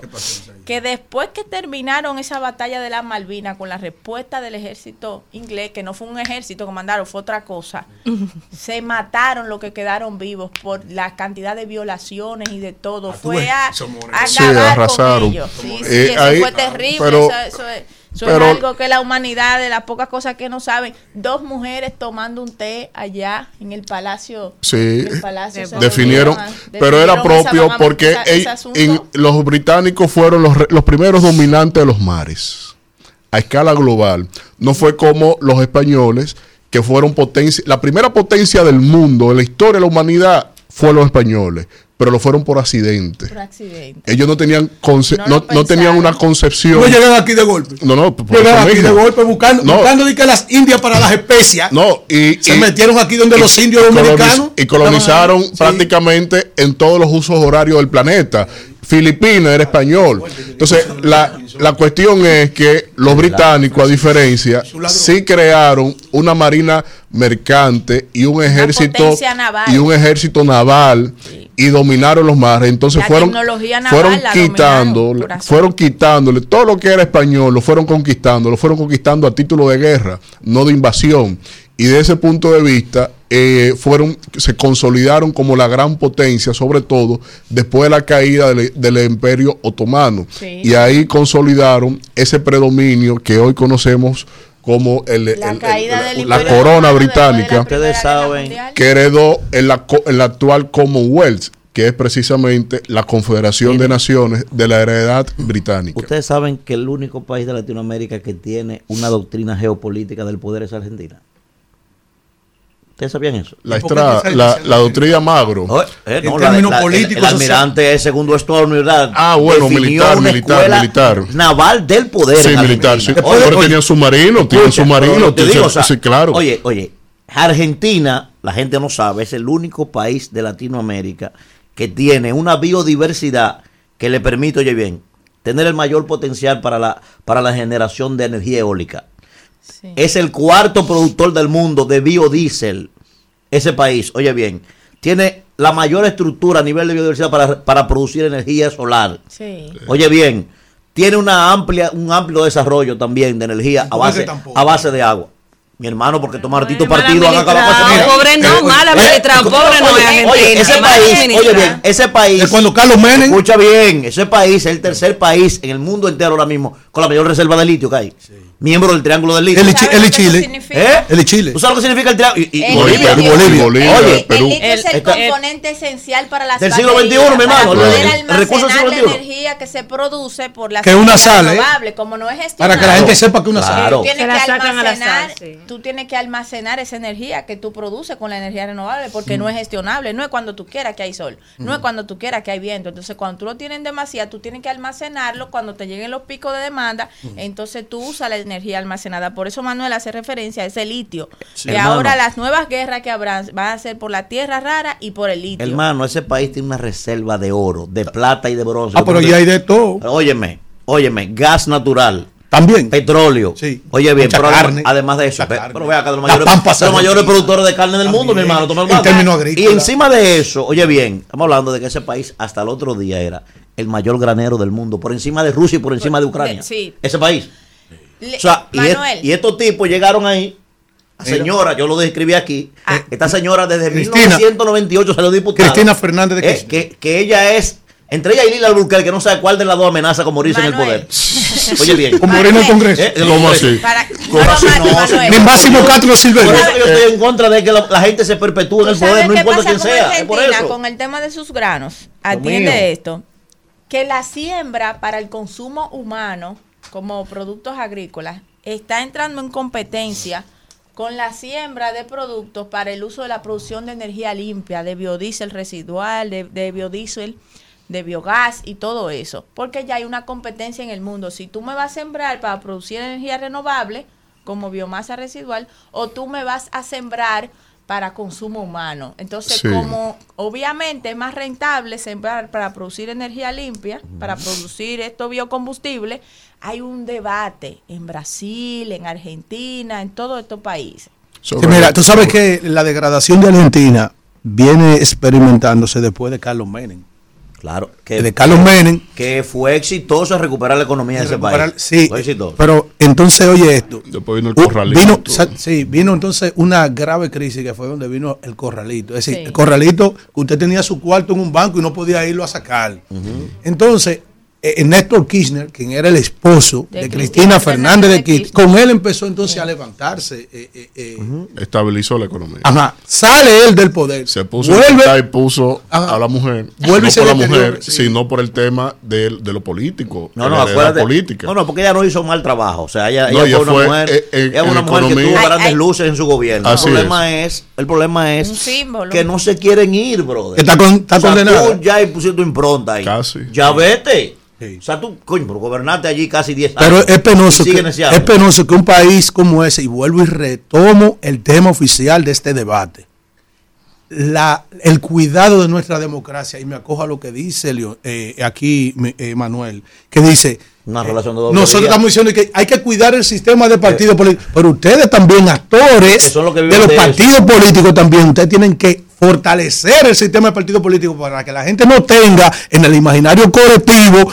la sensación de que esto es un tigraje. No, no. Entonces, pero entonces yo no de- quiero verla ahora en esta democracia nuestra, de que, que vaya a tener que ir a una urna, Abel Martínez, Leonel Fernández, Luis Abinader, de que con una escolta, con cacos protectores y con chalecos antibalas, eh, con un ejército, porque pueden ser que lo maten. Como me dice una gente que me llamó aquí, José Ramón me dice, ¿Tú crees que esa gente que están ahí, esa gente en. Pedro Brand, déjame Mm. decirte, y en los Alcarrizos, que son de los lugares más inseguros el día de las elecciones. Si ¿Todavía? usted Sí, no sí, con su Alcarrizos son chaleco peligrosos. antibala, ¿Usted ese día se tiene la- que ponérselo? Se la digo, se lo digo. Usted tiene que ponérselo ese día. Claro, pero Hay en si- el hay 2012, sitio aquí. Alfredo, En hay sitio aquí 2012 que Pero nosotros escuche- sufrimos un, asen- un Sí, sí. atentado Los alcarrizos son muy 2016 peligrosos. también. Los alcarrizos son muy peligrosos. la Eso se convierte ahí en. Mira, Manuel, para finalizar ahí, para que no Ahí se las olvide. Pregunta encuestas lo no tuyo. funcionan. Ahí. De lo tuyo, la pregunta. Eso es gracias de Dios. Escucha la pregunta de lo tuyo, que yo comparto eso.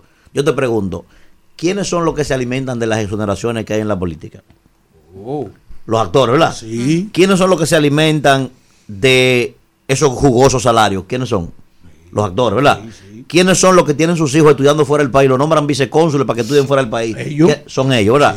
¿Quiénes son los que reciben vehículos, combustible? ¿Ellos qué? Ellos, ellos. Entonces, yo estoy de acuerdo contigo. Nosotros tenemos que querer esa, esa, esa, No, esa no, no, paz. no, no, no, Ahora, quienes se benefician de esa vaina son ellos. Los primeros que tienen que cuidar esa vaina son ellos, que son los que se benefician Y de los eso. empresarios también, lo que con sus hacemos- ¿sabes exenciones. Los, empresarios que se llevan 299 Eh, mil millones de pesos en exenciones también. Eso- que ah. tenemos que cuidarlo. Ahora, que quiero decir esto, que me dice José Ramón, esa gente te se están cuidando porque le han quedado mal al narcotráfico. Mire, esa vaina que pasó ahí en Colombia con Petro, con la con el apresamiento del hijo, aunque quieran tapar ese pozo cético no político, nada, político de lo que pasó ahí, óyeme, a que eh, el hijo le metió financiamiento a la campaña de él, a, a- a que él no sabía, el, el- el papá, que el financiamiento, lo que entregaba el el hijo, dinero. el, el dinero que le entregaba era un dinero sucio. Pues, espérate. Nadie- nadie espérate, sabe. Espérate, pues yo Va- hablaba de eso. pero- Yo hablaba de eso en mi programa la semana Y, y desde, perdóname, y desde que llegó al poder, lo primero que dijo, separa la extradición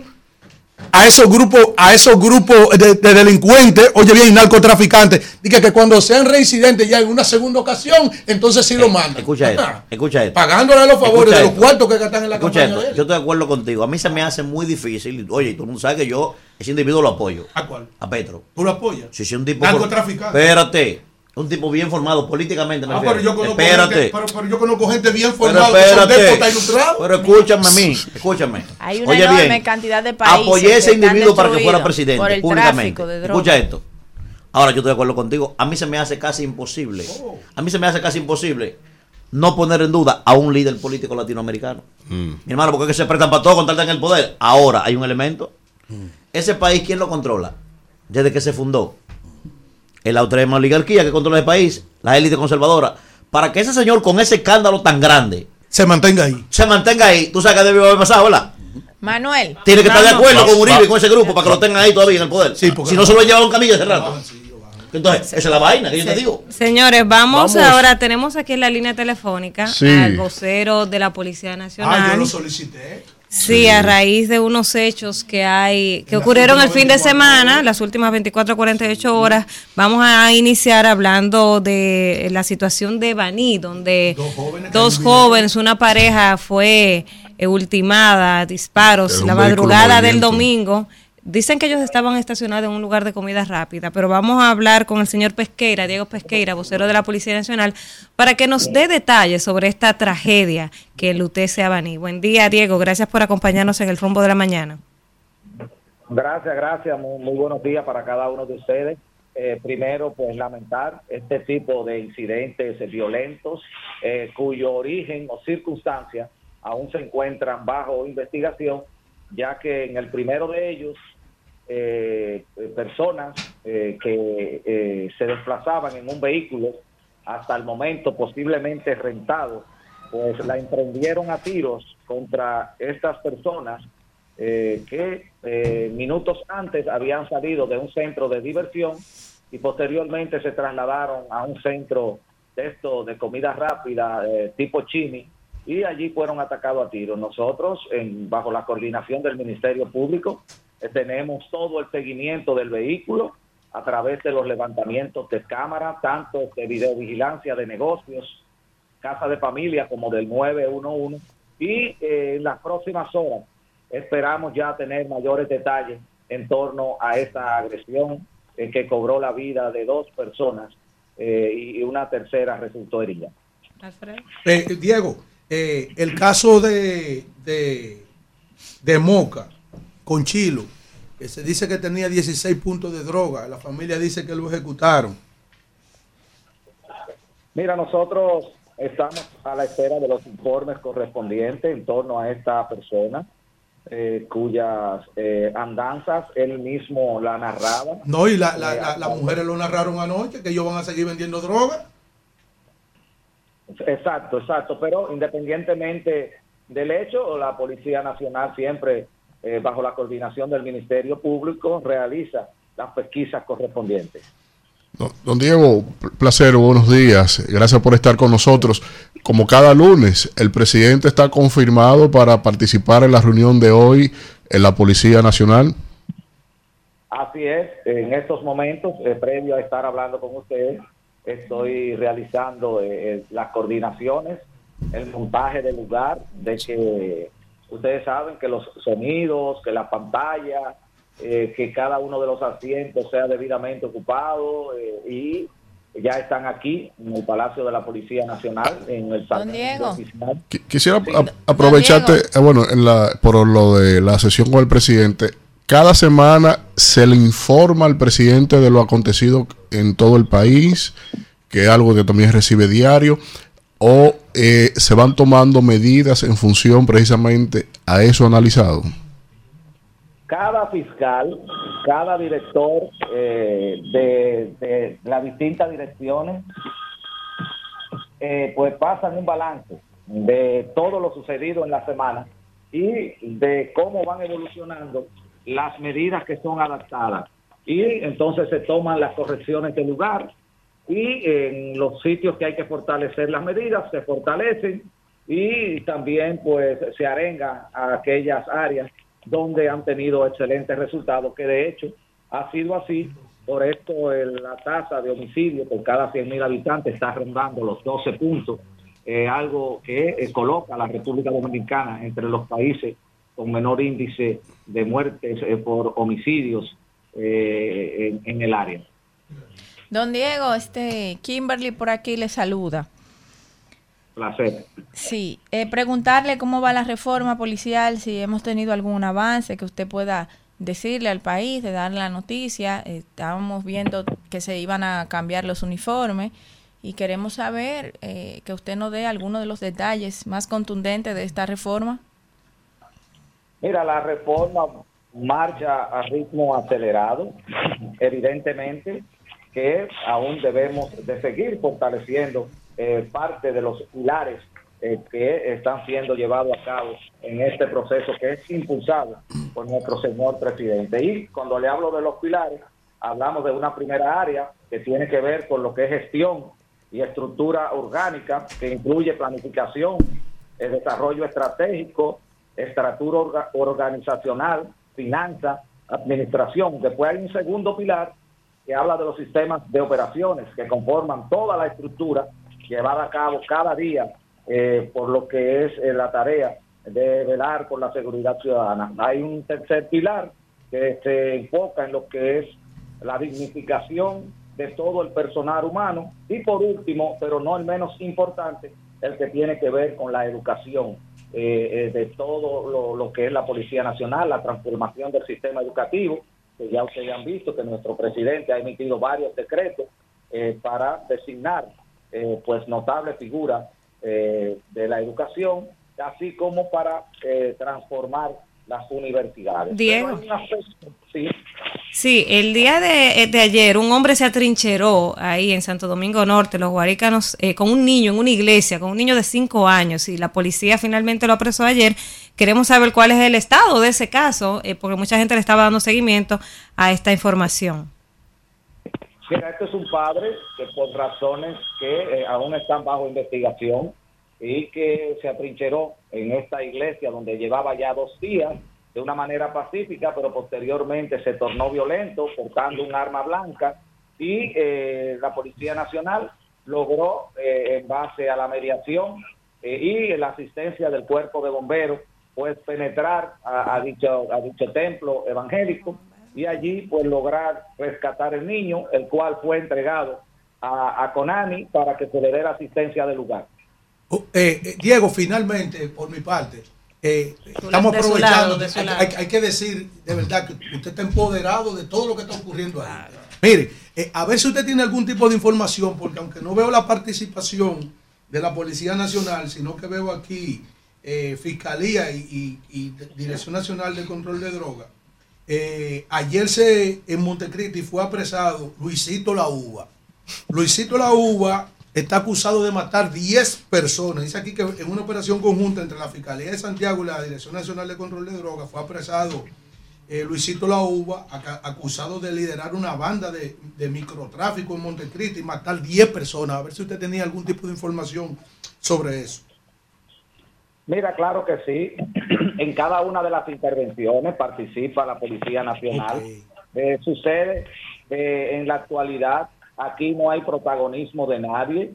Todos trabajamos con un mismo fin, el de perseguir la criminalidad, el narcotráfico y lograr que los niveles de violencia se reduzcan en todo el territorio nacional. Estamos hablando de una persona eh, con varios antecedentes, que, cuyo nombre es Luis Alberto Ramos San. Alia Luisito Al- La Uva. Luis La Uva. Eh, y es un trabajo conjunto. Eh, estamos a la espera de seguir fortaleciendo las investigaciones, de realizar otros allanamientos eh, que se van a, a- a realizar, dándole seguimiento a este caso. Y ya vamos a esperar que el caso sea presentado Excelente. en la justicia por el fiscal actuante. Pero quiero precisar algo. Sí. Ajá.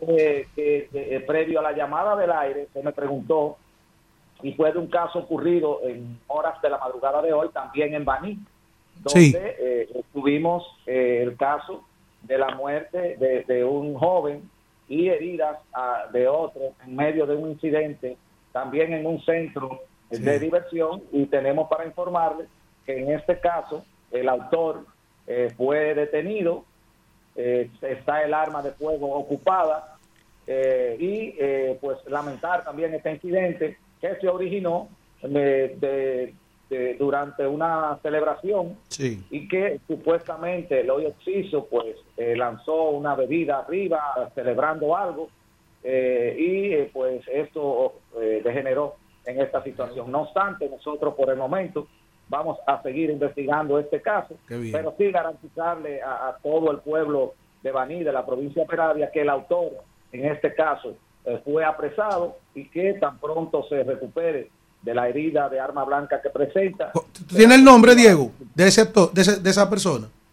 del el, el nombre del fallecido respondía al nombre de Natanael Guerrero Lara, Ajá. Y el que se está recuperando, Diego. de 23 años, y el autor de la muerte eh, responde al nombre de Víctor Guerrero. Que se está, que se está recuperando ese, ¿verdad?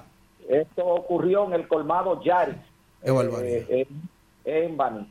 Bien. Bueno, pues Excelente, muchísimas gracias a Diego Pesqueira, director de comunicaciones de la Policía Nacional, por darnos este reporte iniciando la semana de todos esos hechos que fueron noticia el fin de semana, hechos trágicos y lamentables. Gracias, Diego. Gracias.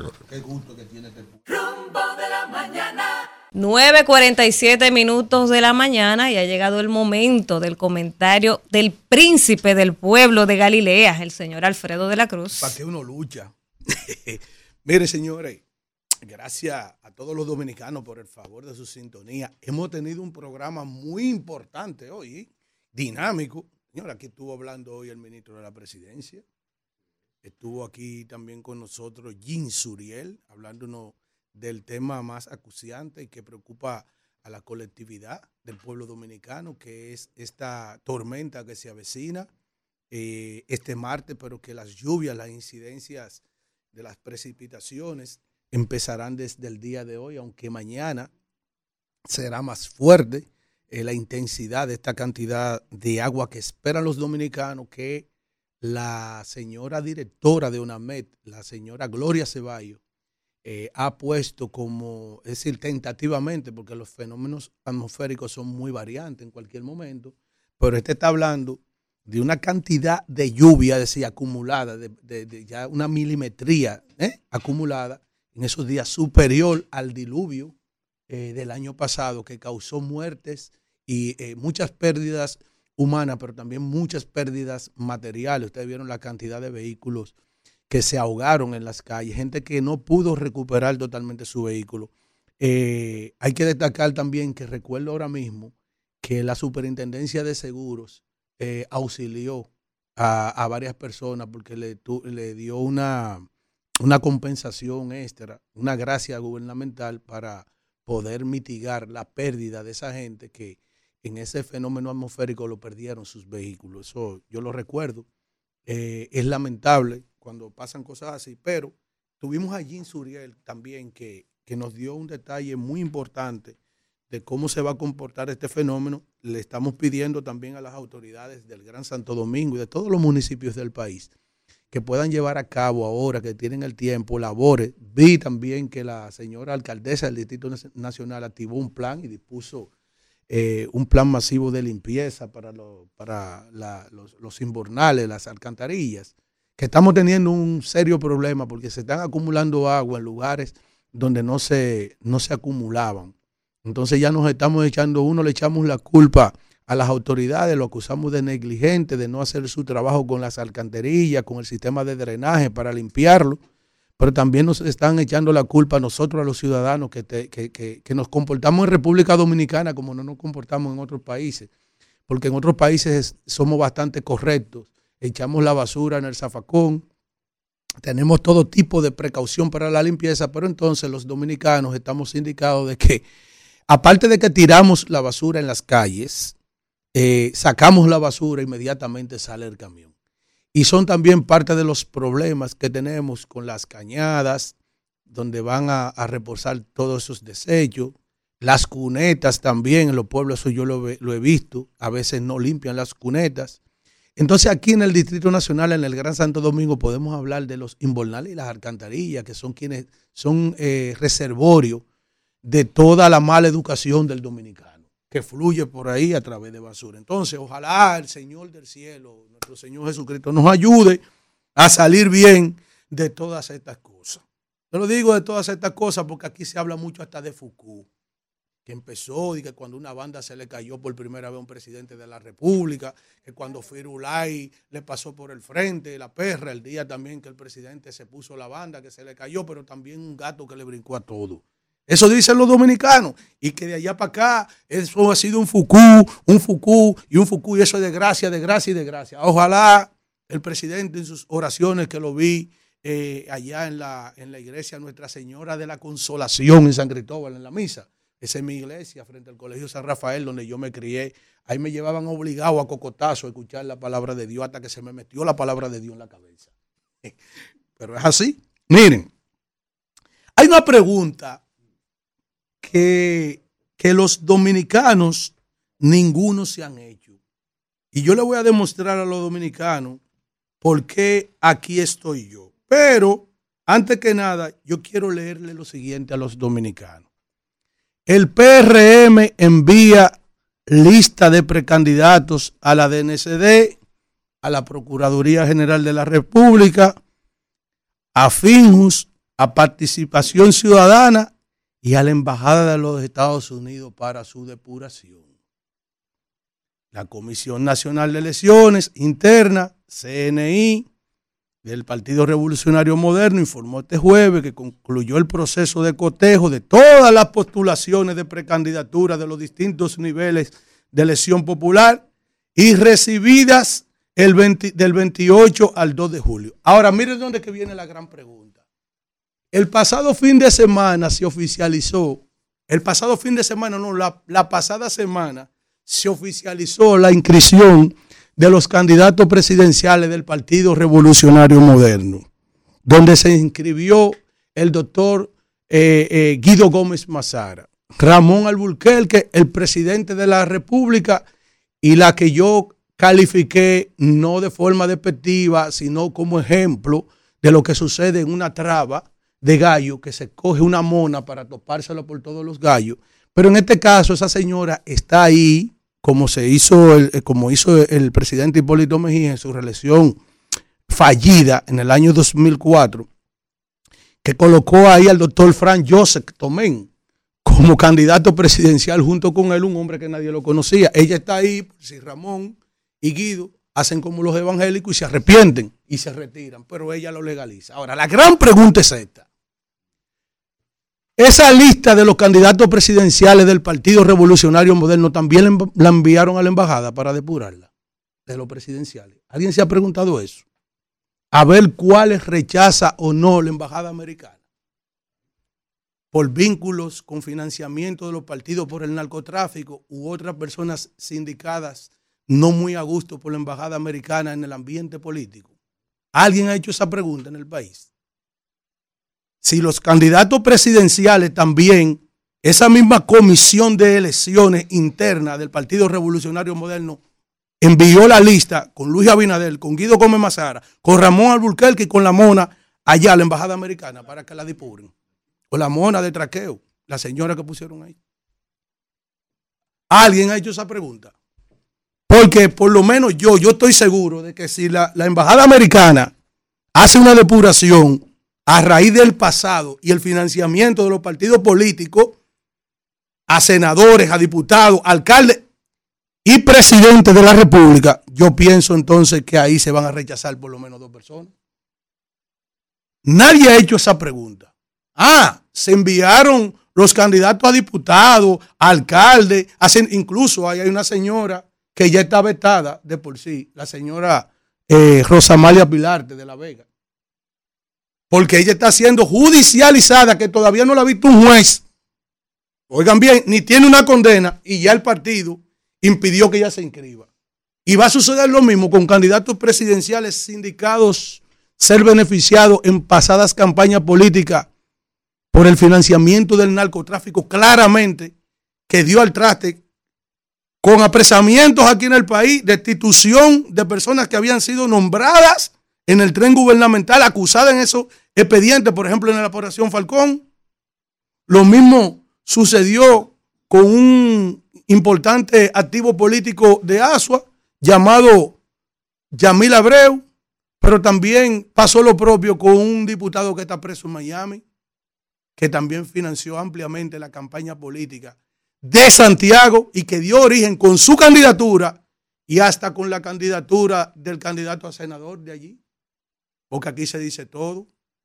Entonces yo quería hacer esa pregunta también, que si el Partido Revolucionario Moderno envió a la, embajada americana la depuración o, la evaluación para que la embajada americana dé el visto bueno de sus candidatos presidenciales. Nadie se había preguntado eso.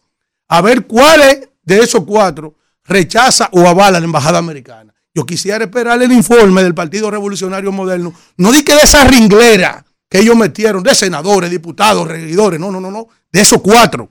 A ver cuál es el resultado. A ver cuál es la embajada americana aprueba o desaprueba según su depuración. ¿Entienden? Eso estoy esperando. Por cierto, presidente, yo le envié una fotografía ahí del último consejo de gobierno que se escenificó el pasado fin de semana. Ustedes saben que existe en el país lo que es la separación de los poderes. Y aunque sean del mismo gobierno, siempre hay que cuidar las formas. Entonces, eh, el poder ejecutivo, el poder legislativo, el poder judicial. Por ejemplo, eh, usted no puede ver mucho andando juntos ni compartiendo mucho, a menos que sean actos oficiales o en secreto, al presidente de la Suprema Corte de Justicia, que es el presidente del Poder Judicial, el representante máximo.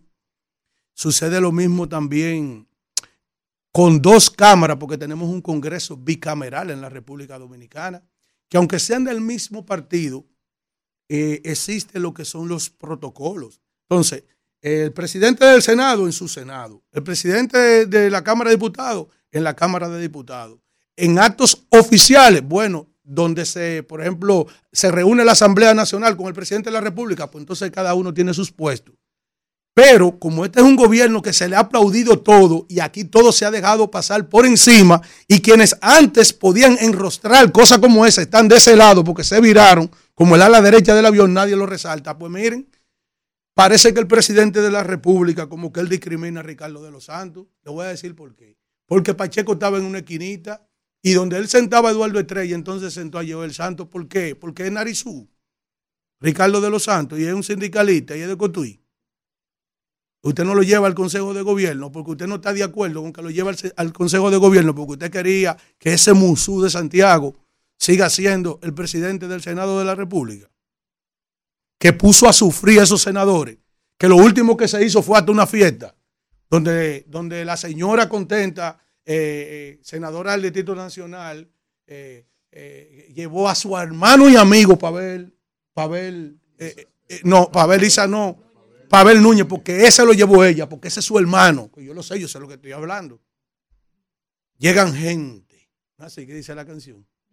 Viene gente, viene gente, viene gente que no se da cuenta. sí. Entonces, eh, sería bueno que si ellos quieren darle explicación, porque como él ha transgredido, el señor presidente de la República, ha roto con la independencia de los poderes, que un consejo de gobierno, de gobierno, no una asamblea eh, constituyente o una, asamblea reunida o un día especial como el 27 de febrero, que es donde se rinde cuenta, donde está el presidente del Tribunal Constitucional, don Milton Rey Guevara, el defensor del pueblo que se puso los cabellos después que llegó al puesto, eh, Pablo Ulloa eh, eh, eh, ahí está también Luis Henry Molina, presidente de la Suprema Corte de Justicia, y, y, los dos representantes de la Cámara ahí deberían de reunirse, ¿verdad? Y la vicepresidenta creo que tiene un lugar en la Asamblea Nacional. Ahora, la pregunta mía es, ¿por qué Narizú? Porque no lo complació a usted, porque es sindicalista de Cotuí. ¿Mm? Eh, ahora usted a él no lo sienta, como usted sentaba a, Eduardo Estrella, estuvo ahí como un sello gomígrafo que ustedes tantas veces criticaron para que haga todo lo que usted quisiera. Que ahora dice que no va porque las condiciones no están dadas porque ya Gutiérrez no va a gastar los cuartos que gastó para hacerlo también senador a usted. Usted ve por qué que yo estoy pidiendo que me den también la lista de los depurados, pero de allá, de los cuatro candidatos presidenciales, a ver qué dice la embajada. ¿Eh? Porque eso también recibieron dinero de ese dinero del narcotráfico para el financiamiento de su campaña que dio al trate con su elección. Que si esto fuera un país y se analizara la manera en que fueron electos según el financiamiento, entonces esas posiciones deberían ser anuladas en manos de ellos. Si esto fuera un país, pero esto no es un país. Entonces, finalmente, eh, decirle a la señora Faride Virginia Raful Soriano, quien el partido de gobierno, por exigencia de ella, lo ha obligado a cargar con ella. Oigan, ¿por qué? Eh, ustedes saben que hubo una persona en paz de cáncer que me dicen que era un gran compañero político internamente en su partido, pero para la gente, para el imaginario colectivo, la, la, la imagen que tenía era que era un hombre con el pecho parado, un hombre arrogante y prepotente, pero me dicen que al final fuera de fuera ya de la percepción que tenían los dominicanos, era de una persona muy solidaria. Eh, eh, el señor Reinaldo Párez Pérez, en paz descanse, porque tengo que decirlo, porque supe de una gran cantidad de personas que ese señor le resolvía su problema y la gente no se daba cuenta. Si a mí no me resolvió un problema, yo nunca lo solicité tampoco, ni tampoco yo soy amigo de una gente porque me resuelve un, un problema. Pero soy un hombre que reconozco los virtudes y los defectos de, de cada quien. En este caso de él, tuvo un caso sui generis, que era un hombre que nadie entendía por qué ganaba la senaduría, porque era un hombre que tenía un amplio rechazo político. Pero cuando se eligió a Reinaldo, los votos de los diputados le valían a los senadores. Prácticamente los diputados trabajaban para ser senador a una persona que ni siquiera tenía ese arraigo en las bases de los partidos. Entonces el partido, en este caso, decidió asumir a Faride porque Faride le exigió que ella se echó toda esa vaina encima de no criticar toda la diablura que han acontecido en estos últimos cuatro años, ¿eh? que ella se sacrificó, entonces ella le siguió al gobierno que la suma ella. entonces hay un video por ahí que saltó a la opinión pública como esta, de manera descarada y disfrazada, de, que de, llevar, de llevar soluciones, de que a esos barrios, con un paquete de instituciones respaldándola, entonces se la han echado en cara. Mire, mi senadora, a mí no me cabe la menor duda de que la alianza que se va, se va a establecer en el día de hoy, que primero va a alcanzar el rango municipal, ya estoy terminando, y más adelante el rango legislativo, que son dos elecciones separadas, y en una segunda vuelta, si es que hay una segunda vuelta, donde el de abajo va a apoyar el de arriba. Mire, Faride, yo Estoy seguro que la sociedad dominicana aquí en el Distrito Nacional, los sectores que creyeron en ustedes, que marcharon junto con ustedes, que le creyeron a usted el discurso de la lucha contra la corrupción, a la cual usted hoy se ha, vuelto ciega. El mismo, la misma sociedad dominicana que creyó en su discurso cuando usted decía y criticaba el alto precio de los combustibles porque era un abuso, ¿eh? esa misma que usted también eh, eh, la gente la votó por usted porque usted decía que era un abuso lo de los préstamos. Sin embargo, su mano han tenido que levantarse por más de 30 mil millones de dólares. Esa misma sociedad, Faride, con todo lo que tú estás apostando del respaldo del gobierno y los principales líderes de la capital, del Distrito Nacional, que te van a hacer, senadora, a mí no me cabe la menor duda de que tú saldrás derrotada. Vámonos. Bueno, tiempo de hablar con la gente. Vamos con el pueblo, vamos con el pueblo que llega el giro. Buen día, ¿quién nos habla y desde dónde? Buenos días, país. ¿Quién habla? Tu amigo Bigote de este lado. Ay, Bigote, sube, Óyeme, estoy contento de más. Hoy lunes. Qué bueno. Porque la juventud es el futuro inmediato de la República Dominicana. Jason. Kirvelen. Su líder. Otros y el presidente Luis Abinader Sí. están haciendo el trabajo que por muchos años no se había visto en la República 21. Dominicana. Cuando cada vez que yo salgo al kilómetro 17 de la autopista Sí. Duarte, que van a traer el metro hasta ahí, Sí. ya veo eso que cuando he ido a Nueva York, digo, pero ve acá, ¿estoy en la República Dominicana o estoy caminando las calles de Nueva York? Señor presidente, usted fue justo con, el- con los dominicanos y dominicanas de este país. Gracias, Bigote. Estamos a 21. El viernes se cobra, señores. Oye. 25. La próxima llamada. Oye, Buen este hombre día. que ¿Quién habla nos sin habla respirar. y desde dónde? ¿Cómo que lo hace? Yo no sé cómo se arrepintió más que con Jesucristo. Vamos. Jason, ¿dónde fue que lo Buen día. Señor presidente, porque aquí en nuestro municipio nos está construyendo el acueducto, ya que teníamos problemas con el agua y gracias a esto ya se está resolviendo. Gracias. Buen día. Rumbo de la mañana. Sí, saludo desde el Bronx, New York. Eh, es para decirle que ahorita empieza una recurrente a darle la gracia al presidente. Así que porque es una cañada, una calle. Es una hora santa. en Estados Unidos y nosotros nunca le hemos dado la gracia a este jodido alcalde y a nadie, porque esa es la responsabilidad de un gobierno. Y uno se harta de oír a esta gente. La misma persona llama de cinco sitios diferentes. Una sola persona. Aguanta que- gracia. El diablo, coño. La próxima llamada. ¿Qué pasó? Buen ¿Qué pasó? día. ¿Quién nos habla y desde dónde?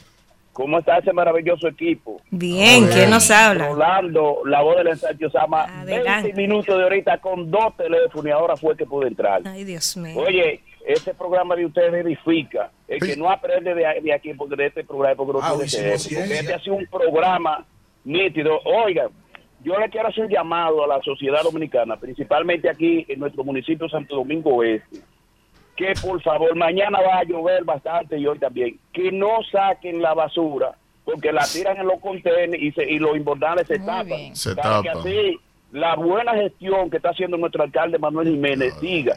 Esto aquí, esto no se había visto nunca, lo que está pasando aquí en Santo Domingo Este. Los camiones, usted mira por cualquier lado y eso es recogiendo basura aquí. Eso es eso es algo que nunca había pasado aquí en nuestro municipio. Gracias. Gracias. Buen día. Rumbo de la mañana. ¿Quién nos habla?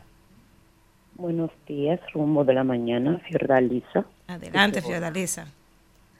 Agradecida con nuestro señor presidente porque no ha hecho a todos los jóvenes, aquí no creó el Infotet que va a capacitar muchísimos jóvenes en nuestro municipio y nuestras provincias. Cuatro años más para Luis. Buen día. ¿Quién nos habla y desde dónde? Buen día, yo soy Freddy de los Mameyes. Adelante, Freddy. Adelante. Adelante, Freddy. Bueno, se, Se cayó fue, se Freddy. fue. Buen día. ¿Quién nos habla y desde dónde? Buenos días, Marisa Morillo desde San Cristóbal. Adelante, Marisa. Eh, ya todo está mal calmado por aquí, gracias a Dios, bueno. a todos los que metieron su mano para mejorar esta situación. Eh, resaltar el trabajo que hicieron los agentes del 911, los bomberos, que hasta el minuto cero estuvieron aquí apagón del fuego. Eh, también al presidente Abinader, que no se nos dejó solo en este momento tan difícil. Gracias, Marisa. Gracias, gracias. Buen día. ¿Quién nos habla y desde dónde? Buenos días, buenos días, confesor Martínez del Almirante, Adelante, confesor. Alfredo de la Cruz. Adelante, confesor. ¿Usted cree que le van a contestar? Y es fácil, esa respuesta no la tiene Naiden, como dicen en el campo.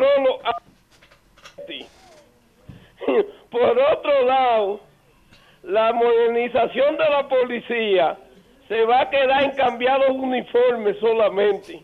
Como que un policía vestió de un color y vestió de otro, ya cambió la forma. Ahí se queda. La... Buen día. ¿Quién nos habla y desde dónde? Buenos días, rumbo de la mañana. Y entonces, Alexander Jiménez le habla. Adelante. Alexander, adelante. Alfredo, Señor, ¿qué es lo que tiene el lotedón? Un, un- ¿Eh? ¿Cómo es? Una rifa de agarra cuatro, ¿no es? agarra cuatro. no, no, sí. es el millón, es un millón. Sí, pero agarra cuatro. En el sorteo de, de la garra De la agarra cuatro. Adelante, Alexander.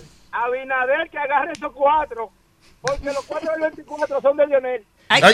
La siguiente No lo politices. Buen día, ¿quién nos habla y desde dónde? Buen día, bienvenida Danila, Agustín Concepción de Luis. Hey, Agustín, gracias, un abrazo. Yo, yo también quiero dar gracias. Quiero dar gracias al señor presidente por todos los haitianos que tenemos ahora. También quiero dar gracias al señor presidente. Gracias, señor presidente. Porque no nos ha quitado 10 pesos de, de los pasajes, de los pasajes Gracias, a la Luis. diáspora. Quiero darle gracias a Luis también. que me dio mi primer, mi primer apartamento que nunca nunca yo he visto, no conozco ni uno. También quiero darle gracias por la forma que tratan a los, a los, a los dominicanos cuando vamos allá a, los- a las instituciones. Quiero darle más gracias por todo lo que han hecho, que era el cambio que yo tenía por el cambio de reversa. Gracias, Agustín. Buen día. ¿Quién nos habla y desde dónde? Buen día, Francia Aquino desde Pedro Gran. Adelante, desde Pedro Brán. Saludito ahí para Kimberly Tavera. Saludos, saludos, por aquí estamos. Es con respecto a la alianza, para decirle que en el Distrito Nacional, por más que quieran, no le ganan a Carolina Mejía, porque Carolina o a cualquier candidato que pongan allá en el distrito. Ay, los dilemas de Carolina. Buen día, internacional. ¿Quién nos habla y desde dónde? Buenos días, segunda vez que me comunico, Ramón Olivero, Ay, ¿de dónde nos habla, Ramón? eh, en la Florida. Adelante, de la Florida. Sí, eh, Habla un poquito más alto, un poquito más alto. Por favor, quiero pedirle disculpas si los otros días quizá ofendí a, a Víctor. Ah, bien, aprobado. No, no, no. Pero eh, eh, yo lo que quiero, entiendo que en realidad República Dominicana se dirige siempre con, lo- con los mismos políticos. Entonces yo lo que digo que algo ahí. debemos de tomar opciones. Un ejemplo, yo me eh, sigo los comentarios de Danira, Manuel Cruz, Elvis Castillo, y los de Vito y los de usted de la Cruz, de, de, de Kibel de Tavera también. Sí. Hay cosas que están bien, pero señores, tenemos que sacar el país hacia adelante. Nuestro país está muy bonito, tenemos que buscar opciones porque siempre nos siguen gobernando la misma gente. Entonces Entiendo. siempre siguen los hijos de ellos en el mismo poder. Y es, y, es, y es la misma dirección de política que ellos llevan todo el tiempo. Y así no se puede, señores. Nosotros tenemos un país muy bonito. Yo no pertenezco a ningún partido. Sí, creo en los estatutos que tenía el profesor Juan Bosch. Nunca he dependido de ningún partido, gracias a Dios. Yo tengo treinta y pico de los Estados Unidos. Mi sueño es regresar para mi país, ¿sabe? pero uno no tiene una garantía. Muchas bendiciones para todos. Amén, amén. Amén, gracias. Igual para usted. Buen día. ¿Quién nos habla y desde dónde? Felipe Rodríguez de la zona oriental. Adelante. Bueno, preguntarle a Víctor, Sí. soy fanático, vea, enfermo de la fuerza del pueblo y quiero preguntar a Víctor si en un algún otro país ha pasado una persona de ser un tipo de pasarela a la presidencia de la República. Ha pasado cómicos, locutores, un paquetón de presidentes, pero de la pasarela a la presidencia, sí, sí es posible eso. Co- ¿Y, y quién, ¿Y quién está en la pasarela? Ay, se fue contra, le dije. Buen día. ¿Quién nos habla y desde dónde? En la pasarela. ¿Quién en la pasarela? Buen día. ¿Quién nos habla y desde dónde? Yo quiero darle las gracias al señor presidente, porque gracias a él ya no tengo que para conocer al diablo. Ay, No, no, no, así no, no. no, no. Respeta al presidente, así no. No, no, no. no y Buen día. ¿Quién nos habla y desde Mencionando dónde? ese bicho esta hora. Pájaro malo. Sí, no. Buen no. día. ¿Quién nos habla? El Sí, bicho Carlos no Vargas de los Alcarrizos. Adelante, Carlos. Agradecido humildemente por el teleférico. Aquí es el presidente Luis Abinader. Ahí está. Buen día. ¿Quién nos habla y desde dónde? Yo te voy a decir Ah, yo cómo que hay que coger el Buen- teléfono aquí. Buen día. ¿Quién Al nos final, habla y desde dónde? Sí, Felipe Rodríguez otra vez para explicarle a Víctor que la pasarela es donde van los los los tipos estos de cuerpo, eh, eh, exhibiendo ropa y esas cosas. Y tenemos un candidato del PLD, que es eso? De un alma- Ah, bueno, sí, bueno, un artista, un artista, un modelo. Oye, un modelo, un Peña Nieto. Un GQ. En- entre Herman Blaine y Pate Philly, ya hay. Ah, bueno, buen día. La, la siguiente, la siguiente. Buen día. ¿Quién nos habla y desde Buenos dónde? días a este gran equipo de Rumba de la Mañana. Adelante. Tanto tiempo sin llamar. Estaba bien ocupado. Pero Alfredo. ¿Y quién nos habla? ¿Quién nos habla? Rodríguez. Adelante, vos. Kimberly, mi diputada, ¿cómo estás? Bien, Job, del ¿cómo pueblo. está, La de-? La de todos. Alfredo, pero hasta por una silla tú hablas del gobierno. Ese es mi derecho.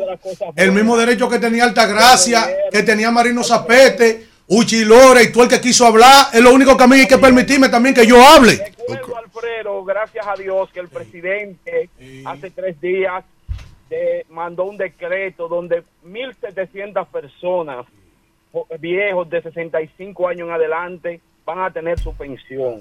Un presidente con rostro humano, llevándole esa pensión a las personas que sí lo necesitan. De verdad, Alfredo, habla de las cosas positivas también. Eso le toca a Kimberly eso, hablar que de dice lo bueno y lo malo del Y gobierno. Altagracia Salazar le toca eso. y a María, Gracias y por Uchi, su y llamada. Buen día. ¿Quién nos habla y desde dónde? cosa, a mí no. Buen día, ese prestigioso equipo. Cállate. De la mañana. Maldito. Buen día, No, bendito, bendito. Buen Sí. día, Kimberly. Buen día, Víctor. Buen día, Manuel, Saludos. Alfredo. ¿Cómo están todos? Muy bien. Eh, jo- te habla Josué de Sabica Los Alcarrizos. Adelante, Josué. Tú sabes que yo estoy a- eh, voy a hablar de la alianza en el, en el municipio de Los Alcarrizos. Ustedes saben que el PRM, encabezado por la próxima diputada seguro, Kimberly Tavera, Gracias, la mayor votación que vamos a tener en el municipio y en la circunscripción 5, la alianza no va a tener efecto ninguna en ese municipio. ¿Por qué? Porque vamos a sacar aproximadamente cuatro diputados en ese municipio, juntamente con el síndico y también los votos necesarios para sacar nuestro senador. Ah, no, pues haciendo y ya. efecto la alianza, comenzando por los alcarrizos. Gracias por su llamada. Buen día. ¿Quién nos habla y desde dónde? Trabaja. Buenos días, rumbosos, ¿cómo están? ¡Eh, León! Hey, León. León, te siento como el ánimo en el suelo. Viene, viene, viene, con fuerza, vamos. Eh, ahí viene, no, para decirle que ese que llamó, que, que pensionaron de que 1.500 haitianos, pero han, han, han pensionado 41 mil y pico vagos que nunca trabajaron en el gobierno y además, si fui pagar impuestos, se pudieran eh, se pudieran pensionar 15 mil ancianos más, pero él con su cuarto para afuera y, y sacando más, vendiéndole el cemento 300 pesos más caro a todos los dominicanos. Ahí es que está mandando cuartos para paraísos fiscales sin vergüenza. Buenos días. Bueno. Gracias, León. Buen día. ¿Quién nos habla y desde dónde? Darwin de San Cristóbal. Adelante. Yo quiero felicitar la, rápida- la rápida actuación del gobierno y del presidente con el tema San Cristóbal, que ya se autorizó el pago a los afectados. Gracias por su llamada. Buen día. ¿Quién nos habla y desde dónde? Danira, Hey. te habla tu amigo Pilar Guzmán, el, que- el que, el, que, el que no te engaña. Danira, por favor, dile a la gente que me cambien el guion. Aguántate que, que tú te complicas, despacio, slowly. Vamos. Tiene jodido guion que me tienen harto. Buen día. Oye, ¿Quién vamos, nos vamos, a- vamos a dónde? pelear compañero de, de un yeyo. Aló, buenos días. Buen día. Rumbo de la mañana. Buenos días. Por fin me comuniqué. Habla Alberto Castillo, la Carrizo. Adelante. Perdón. A todos esos despechados que viven aquí en el país y que viven fuera, no vamos a permitir que vuelvan los malditos ladrones. Luis No, no, no, pero sin ofensa. No, no, no. No, no, no, no, no, no, no. Vamos a poner. No, pero no, pero rectifica Sin eso, ofender. porque, porque, ¿por qué ofender? Tú ves, Eh, como tú entiendas, primero ladrón sin tener una prueba, ya de por sí hay que tolerarlo, porque, por expresión, pero no, perdón, sí, pero perdón, por favor, está es que, sí, pero es que, bueno, ya, está bien, Está bien. la Buen siguiente, día. Rumbo porque- de la mañana. que coja un espejo y hable ahí. Pero- pero Buen pues, día. ¿Quién nos habla? Aquí desde de Nueva York para darle las gracias al señor presidente que ha cogido 30 mil millones ¡Qué de barbaridad! Buen día. ¿Quién nos habla y desde dónde? Ahí sí le gusta a ustedes. ¿eh? Tengo un comando de campaña que ustedes. Y ahí ofendieron. Oye al otro.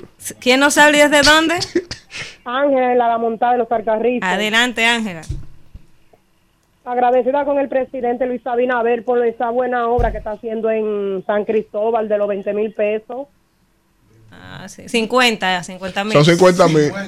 Le vi en la Hasta nota. son- Son diciembre. 50. Buen día. ¿Quién nos habla y desde dónde? Digo, no sabemos.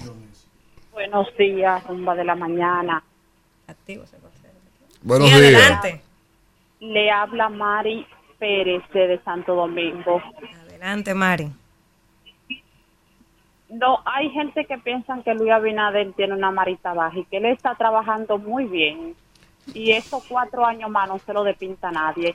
Capotillo está ahora que tú no le ves ni un sustito gracias al presidente y a la gente de Ah, pues, Gracias, Mari. Señores, mire, estamos ya al cierre, pero antes Sí. de despedir, vamos a ver, es porque usted sabe que los organismos de emergencia están eh, reuniéndose, Así están dándole es, seguimiento así es. a esta tormenta Franklin y en horas de la mañana, un poquito más temprano, ya han cambiado la alerta en algunas provincias. Hay De amarillo a 14 roja. provincias en alerta roja, hay 10 que están en amarilla y hay 8 que están en verde. Las que están en alerta roja, eh, Santo Domingo, el Distrito Sí. Nacional, San Cristóbal, Peravia, Barahona, San Juan, Independencia, San Pedro de Macorís, La Romana, San José de Ocoa, Azua, Pedernales, Bauruco y Elías Piña. Entonces, estar pendientes estas provincias, sobre todo las que están en alerta roja, las personas que viven próximo a ríos, arroyos y cañadas, estar pendiente de las informaciones de los organismos oficiales, el COE y la ONAMED, porque se esperan lluvias desde esta noche. Correcto. Recordar también el tema de las basuras, traten de no tirar basura a la calle Así. y mientras esté la lluvia, porque esto tapa las alcantarillas y los invernales y los ayuntamientos, las alcaldías, pues también hacer su trabajo preventivo para que en nuestras calles puedan resistir a todo el agua que va a caer. Atención, producción. Yo voy a proponer algo para la dinámica del programa diariamente. Cuando Cuidado, vayan a coger la llamada, decir, ¿usted va a dar la gracia o va a decir algo? Señores, no, Rumba 98.5, una emisora RCC Media.